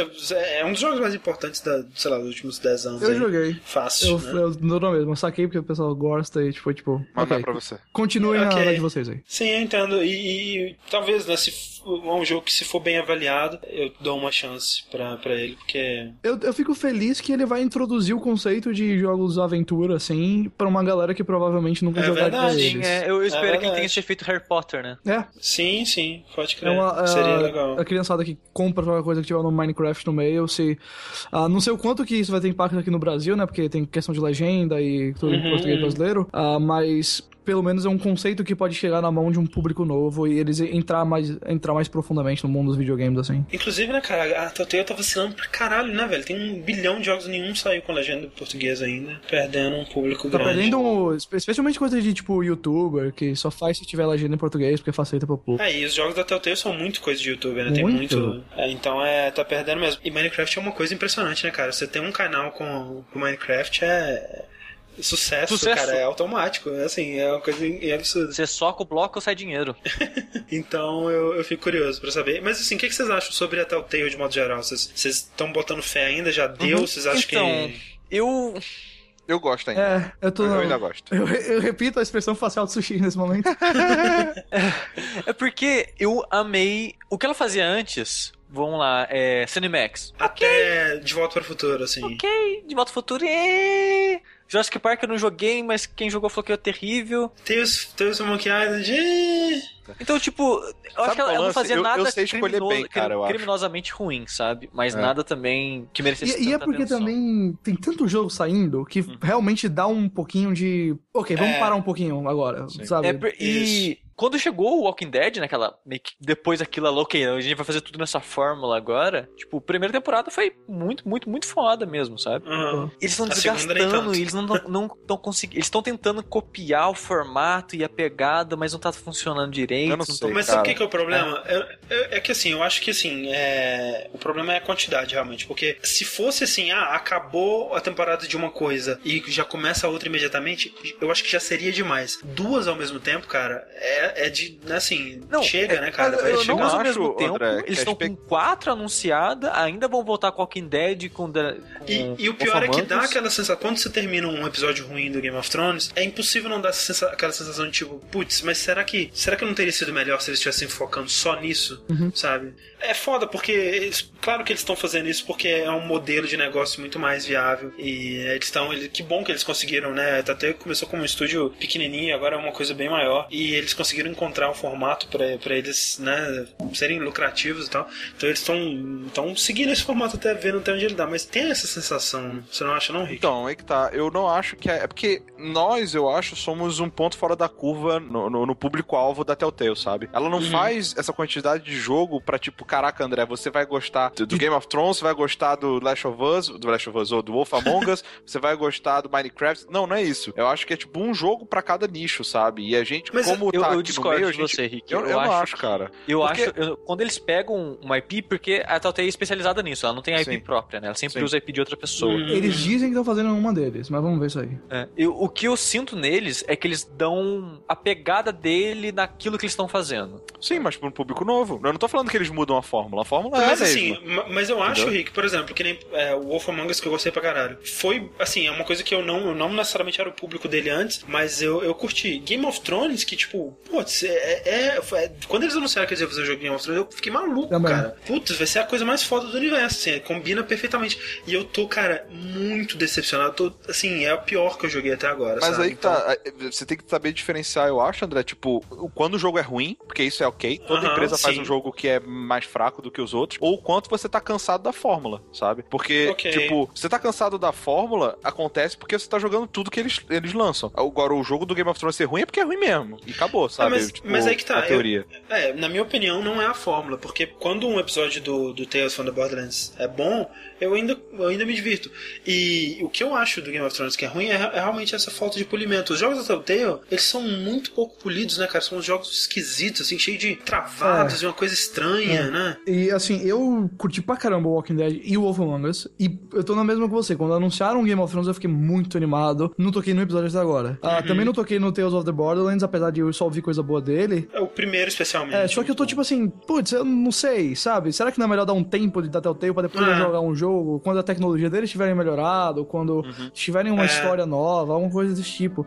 Só que eu também acho que não só a Telltale, mas a quantidade enorme que existem de jogos episódicos agora, a gente vê aí o Resident Aham. Evil, o Life is Strange Sim. e alguns outros, talvez a gente tem que comparar com TV mesmo. A gente não vê todas as séries de TV que Exato, tem, sabe? exato. Então eu acho que talvez você vai ter que escolher. E eu acho que seria interessante pra Telltale, talvez, pensar num sistema de demo, de joga metade do episódio de graça, uma coisa assim, pra você ir escolhendo Aham. qual série você quer investir, em quais personagens você gosta. Quando, quando- normalmente, quando sai todos os episódios, eles liberam primeiro de graça, não? Às vezes acontece isso mesmo. Eu, Ah, foi com o Walking. Dead, eles liberaram os dois primeiros de graça na Plus. Peguei e falei, putz, eu preciso terminar isso aqui. É. Sim, aí o que eu acho é, eu concordo que, tipo, é, não é, pra mim não é, realmente não é a fórmula, porque Life Strange é basicamente a mesma fórmula, com alguns tweets aqui ali, mas é basicamente a mesma fórmula, cara, e eu tô adorando, cara, tô achando foda demais, assim, muito foda mesmo, talvez mais foda do que a primeira temporada do Walking Dead, dependendo é, de pra onde for os próximos episódios aí. Mas é, eu acho que o lance da Telltale é isso, e talvez o Minecraft tenha me empolgado mais do que, o- do que eu Ele esperava. parece diferente, né? Porque ele parece diferente, exato, porque os jogos da Telltale até agora, eles tinham realmente aquele mesma cara, aquele mesmo visual, e você já,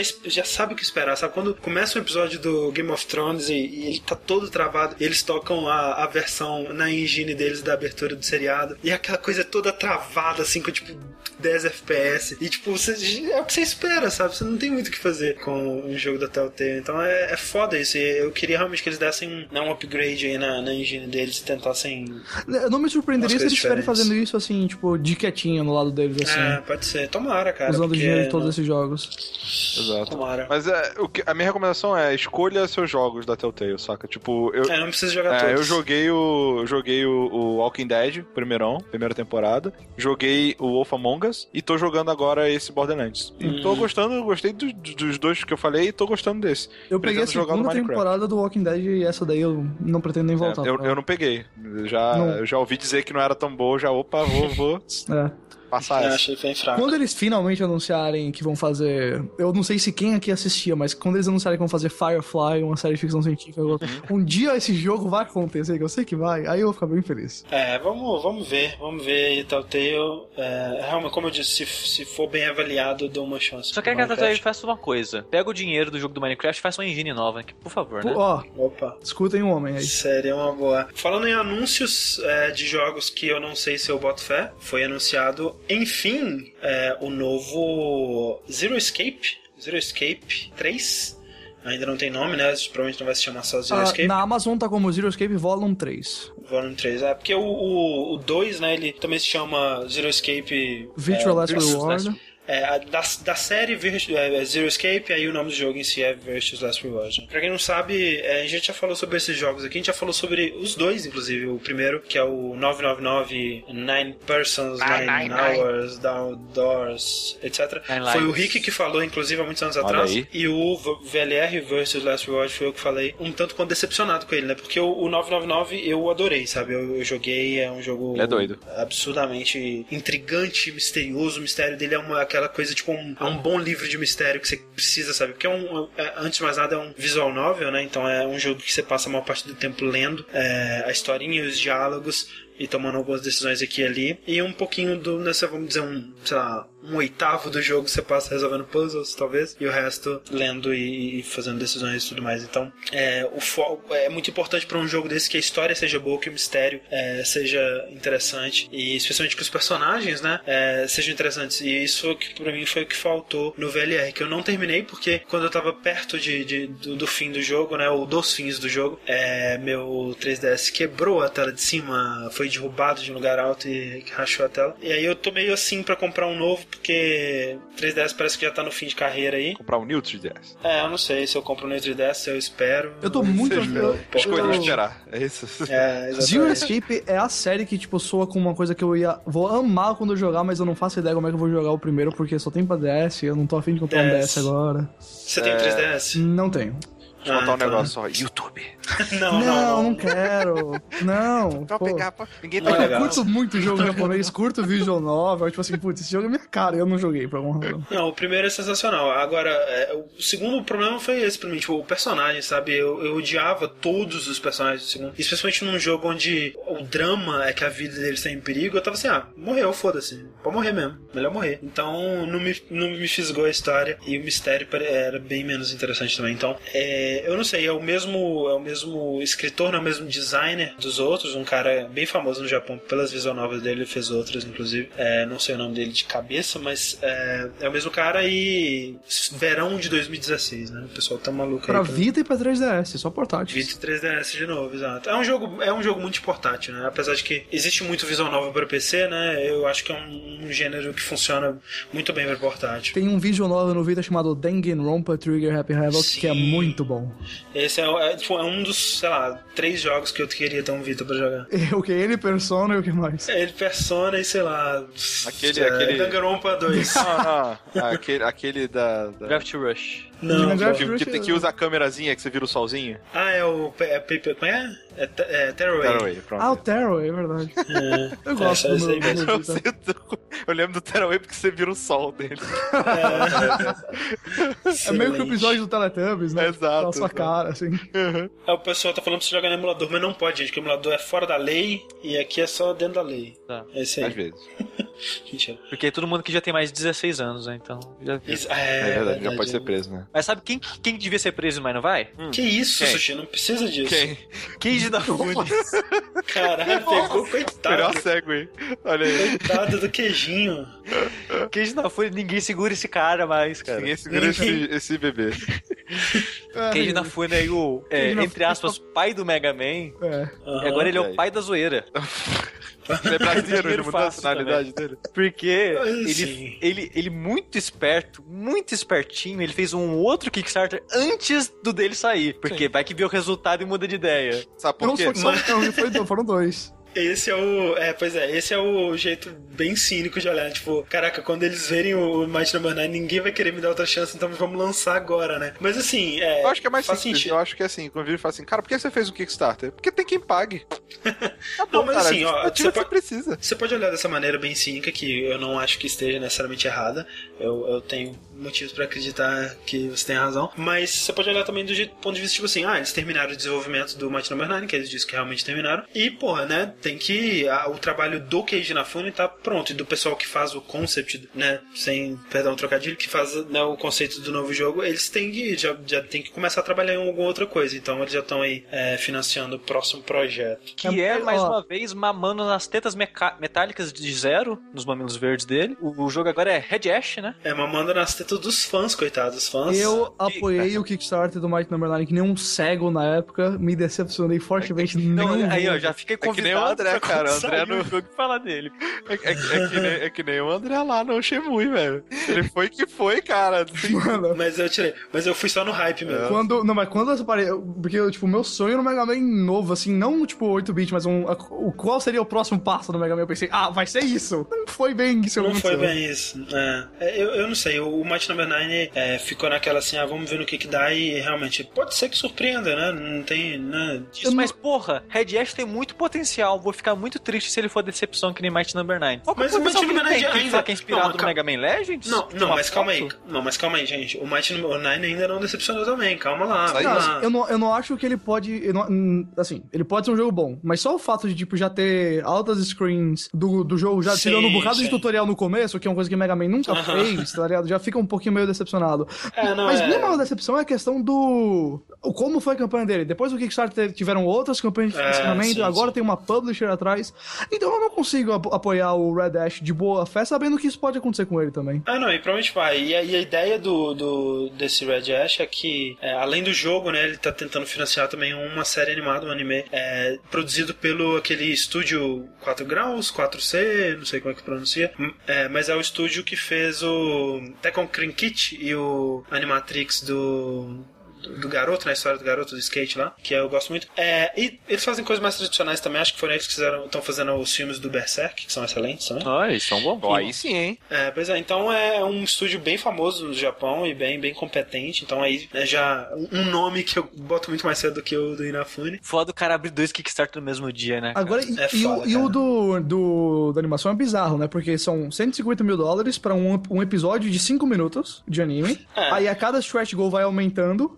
E, e- e só em 2 milhões 280 mil, uma coisa assim, que vira Um episódio de 20 vira um longa-metragem. É um longa-metragem. ótimo. Aí, tipo assim, por que você não pediu 2 milhões logo de cara se você quer fazer o longa-metragem? sabe? Porque Não, se, tipo, ele não eu chegasse pago- paga aí, não paga 100 ganha dólares pra dinheiro, você né? assistir um trailer da É, parada. porque Não, não não, ganha cara. dinheiro, porra. Seria maneiro se a internet se organizasse pra só dar o suficiente pros 5 minutos. Eu quero ver o que, ele vai fazer.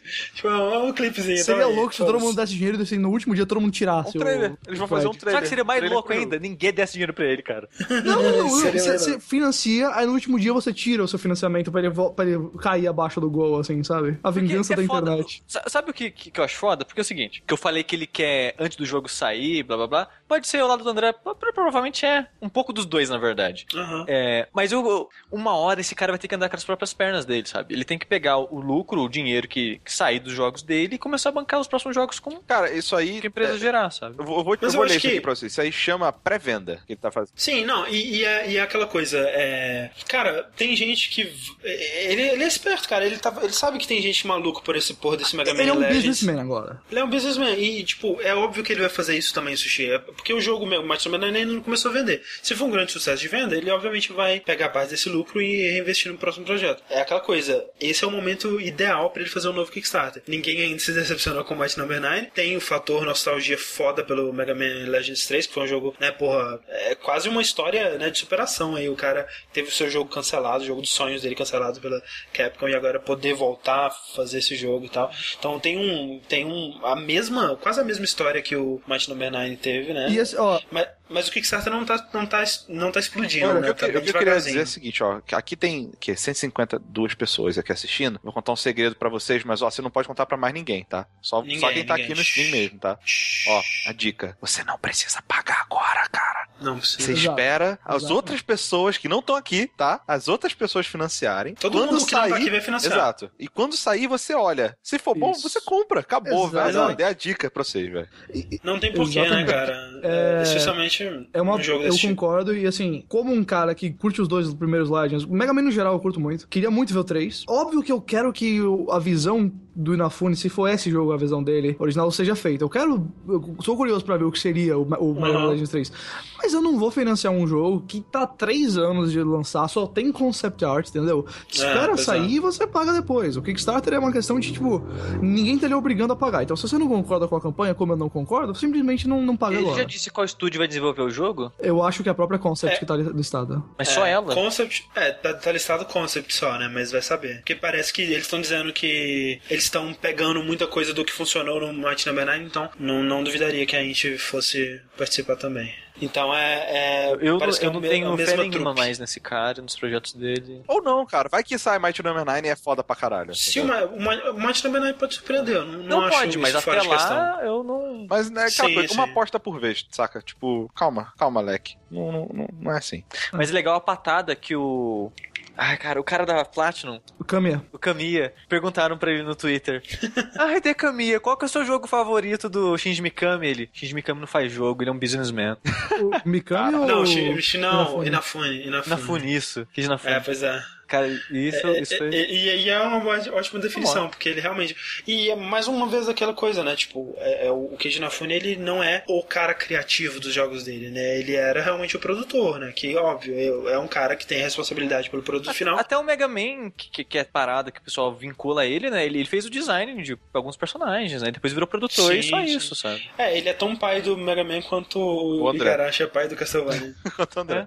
então é, é, é tipo isso, é, eu, eu não sei, eu, eu assim, eu, Tanto que, rapidinho, só é, continuando, ele não é o diretor desse jogo. não ele é, tá não. produtor. É. Produtor, ele, o papel dele é produtor, Se eu não me ele é um engano, o diretor e é o mesmo diretor que ia ser do Legends, uma coisa assim. Sim, Mas enfim, vamos ver. e- mas é, e, assim, pelo menos o que, eu, o que eu posso dizer é que da arte desse jogo, é, o artista que fez essas concepts, pelo menos ele Agrada mais. faz agrada mais, faz uns personagens com mais personalidade, Isso. com um estilo mais legal. Mais bonito eu- do que eu o Mighty 9. Sem dúvida. Então já ele já parece uma mistura de faroeste com ensino médio, né? Tá meio... Sim. É, o cara tá com jaquetinha, né? De... E, e vocês perceberam que, assim como o Mega Man, do Mega Man nos dois jogos, o nome do personagem, o nome do personagem vai ser Beck nos dois jogos. Back call, né? Tanto no é, Might cara. quanto no Red Ash. Tá ligado? Bizarro que ele gosta. Gosta de um deck. E com essa. E com nós essa grande encerramos. Excelente forma de encerrar mais um vértice. Tô Epa. brincando, perguntinha, perguntinha, André, perguntinha. Só uma Opa, perguntinha. Extra, extra. Opa, vamos lá, então. Peraí, peraí, né? Vamos lá então, olha só, pergunta enviada pelo Anônimo. É o seguinte, vou viajar na quarta e posso comprar um jogo para o resto do mês amanhã. Não quero pegar Witcher 3, pois não joguei nem sei nada sobre a série. Para durar o mês inteiro, seria melhor eu pegar Bloodborne, Batman ou Final Fantasy Type Zero. Final Fantasy Type Zero, né, gente? Vamos lá. Uhul! Agora eu posso falar a, a resposta certa? Pode. Um jogo que vai te durar mais do que um mês inteiro, você não precisa comprar, cara. Joga lá Liga Legends. Vem com a gente. mostra, mostra o brasão da Riot, mostra, mostra o brasão da Riot aí. Esse é o cara da companhia, esse é o businessman. É de graça, vem. É, Vem comigo. Ai, caralho. Só custa a sua vida.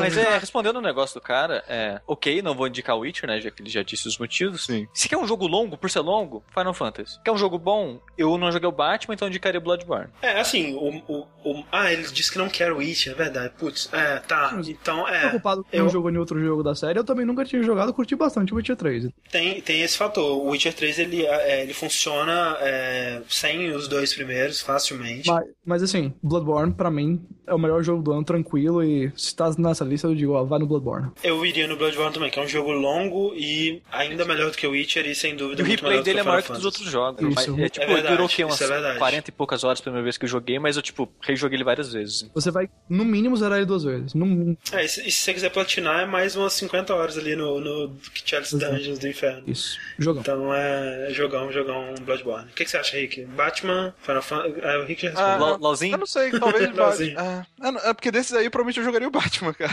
Ah, o Batman dura Não, bastante. o Batman não é uma né? escolha ruim também. É, Não, não. To- todas, assim, eu, eu não sei se eu recomendaria o Type Zero. É um bom jogo, mas perto desses aí é, foda. ele é um jogo bem inferior. Até porque é O um Batman pote. dura uma semana? É um mês ou uma semana que ele pede? Putz, é, É um verdade, mês, viu? É, pra um mês, assim, é, é que é difícil. Eu não sei o quanto ele vai jogar por dia, mas. É, eu acho que o- dá pra fazer o Batman. Não, mas acho que o Batman, pelo que você falou, André, por você levou quanto tempo pra fazer 100%? Umas 30 Ah, horas, não umas- foi que você falou? umas 30 horas. aham. Então, o, já começa que o Bloodborne, então, é mais longo que o Batman 100%. Sim, é, não, assim, a escolha pra mim seria facilmente o É, e o melhor jogo, no final das contas?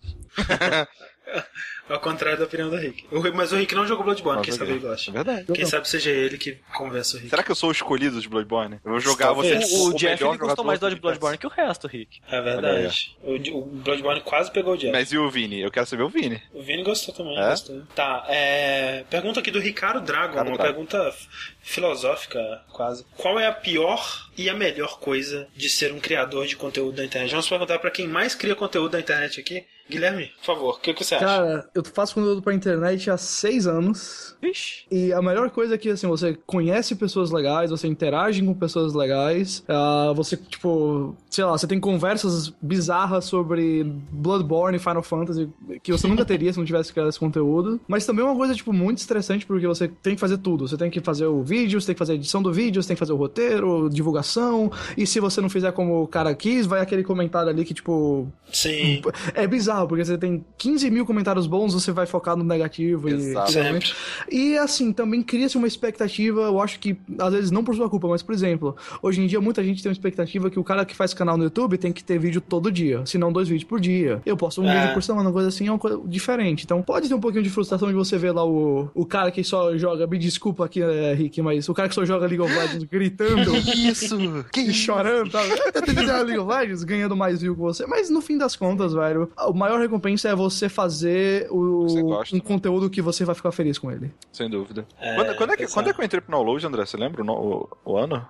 O ano foi 2008, Rick. 2008 mesmo. 2008? Aham. Quer dizer, Então, eu tô mais, produzindo conteúdo mais ou menos na mesma quantidade de tempo que você, né? Talvez um pouquinho, um, um Acho ano. que você tá com mais ainda, porque eu É, comecei um no fim ou de dois. 2009, assim. É, cara, é bem isso que você falou mesmo, velho. Tipo, a, melhor coisa e a pior coisa são duas fases, duas faces da mesma moeda, cara, que são, são é o público, né? O reconhecimento e a gratidão da- dos ouvintes, dos leitores e, sei lá, do- dos telespectadores agora que a gente tem. Telespectador.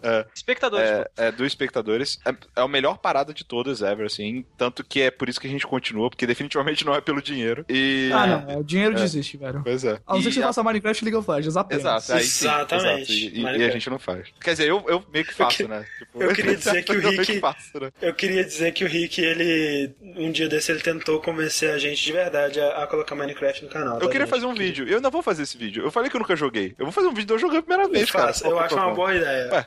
É, comece todos os vídeos com e aí, galerinha Eu game. posso fazer. favor. Eu posso fazer isso. Eu não vai ser todos, vai ser um, cara. Anyway. É, e, e a pior coisa também é o público, cara. Quando a galera, sei lá, te critica de uma maneira ríspida pra caralho, ou. Tipo, é impossível, cara. Tipo, é, você cria uma casquinha, mas é, sempre, sempre incomoda um pouco, somente comigo, assim. É Sim. foda. é. É, é estranho, o público não, não. Assim, é aquela coisa, tipo, ah, fico meio irritado na hora, mas é muito rápido passar, assim, É. tipo, cinco minutos Eu depois fico, eu fico boa. remoendo, cara. Eu sou um cara que. Eu acho que eu gosto, eu gosto de discutir, guarda. sabe? Eu gosto, eu que rancoroso. gosto Não, mas o problema não é, não é quando é discussão. Discussão é legal. O problema é quando é simplesmente, né? É só a babaca mesmo. Rage. Rage. Mas é. Eu acho que, pra mim, cara, é, o, o, a, a face boa, eu concordo com vocês, essa daí toda. Eu acho que é legal você ter. As pessoas. Eu, eu- imagino que, tipo, quando eu. A, pra mim, a coisa mais legal é quando eu apresento alguma coisa é, legal pra alguém. Tipo, esse vídeo do Her Story, por exemplo, foi muito legal, cara. Tipo, ver que a gente fez esse papel de apresentar um jogo que talvez as pessoas não teriam Você conhecido lembra se do não The fosse- Moon, cara? Pô, nossa, To The Moon, pois é, eu gosto muito dessa, dessa experiência de apresentar. E o que eu não gosto, cara, é a puta da, dessa ansiedade minha que me impede de fazer tudo que eu queria fazer. E eu não consigo, eu não consigo fazer tudo. Né? Esse, Eu esse lance de apresentar que o André fazer. falou, eu até conversei com ele na época que eu comecei, comecei a participar do site, eu falei pro André que essa é a parte que eu achava mais interessante, né? E que eu queria que fosse o, o meu papel, né? Que seria a- apresentar as coisas, né? Tanto que hoje em dia né, eu dei uma parada, né, de falar de muitos indies, mas por isso que eu falava tanto de jogos indies, sabe? Que era todos jogos que, que eu acho que, que eu gostava muito, que eu acho que, mereciam atenção, mas nenhum lugar dava atenção pra eles, sabe? Então, Isso. Pra você aí também não assistiu. Então, beleza. não mentira, o lado bom é a riqueza, gente. Pode falar, falar mentira aí. Não Vocês falam YouTube tá? Money! Exatamente. Ah, Beleza, então é isso. Agora, agora no tempo certo, quero agradecer não só vocês todos que estão assistindo aí, é às quase meia-noite na segunda-feira. olha aí. Coisa linda, que alegria, que alegria de viver. Ó, terminamos antes da meia-noite, cara. gente. Ah, porra. Que- um recorde. Um Foda, Um recorde. filme. É, queremos agradecer ao nosso convidado, Guilherme Diacos. Muito obrigado pela sua participação. Valeu, gente. É, foi muito da hora. ah, espero voltar um dia. Certamente, tomara. Ah, pô, sei lá, muito obrigado. Só tenho isso a dizer mesmo. Valeu. E a gente volta, né? Assim, lembrando, né? Por favor, assinem o canal pra vocês saberem dos próximos streams. E semana que vem a gente não tem vértice, mas a gente, na outra semana a gente tem. Olha aí. Olha só. Então, olha aí, coisa incrível. É assim que funciona um podcast quinzenal. É verdade. A gente não aprendeu isso direito ainda. Não, é mesmo? Nossa, eu pensei que. É, é incrível. Nossa, eu pensei que era cada funciona, 15 exato. horas tinha um podcast. Ah, Putz, é, assim, é, é, comum, é- cara. Mais gente acha isso do que você imagina. Assim que esperam nos canais de YouTube. É isso aí, gente. Muito obrigado e até a próxima. To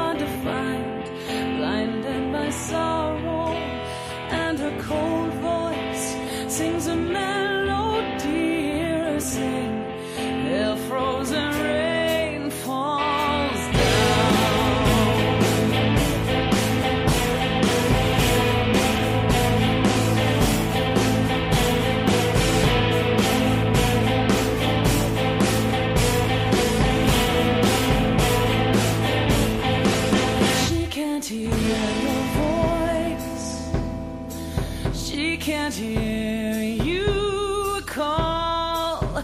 You have your choice. If you're here,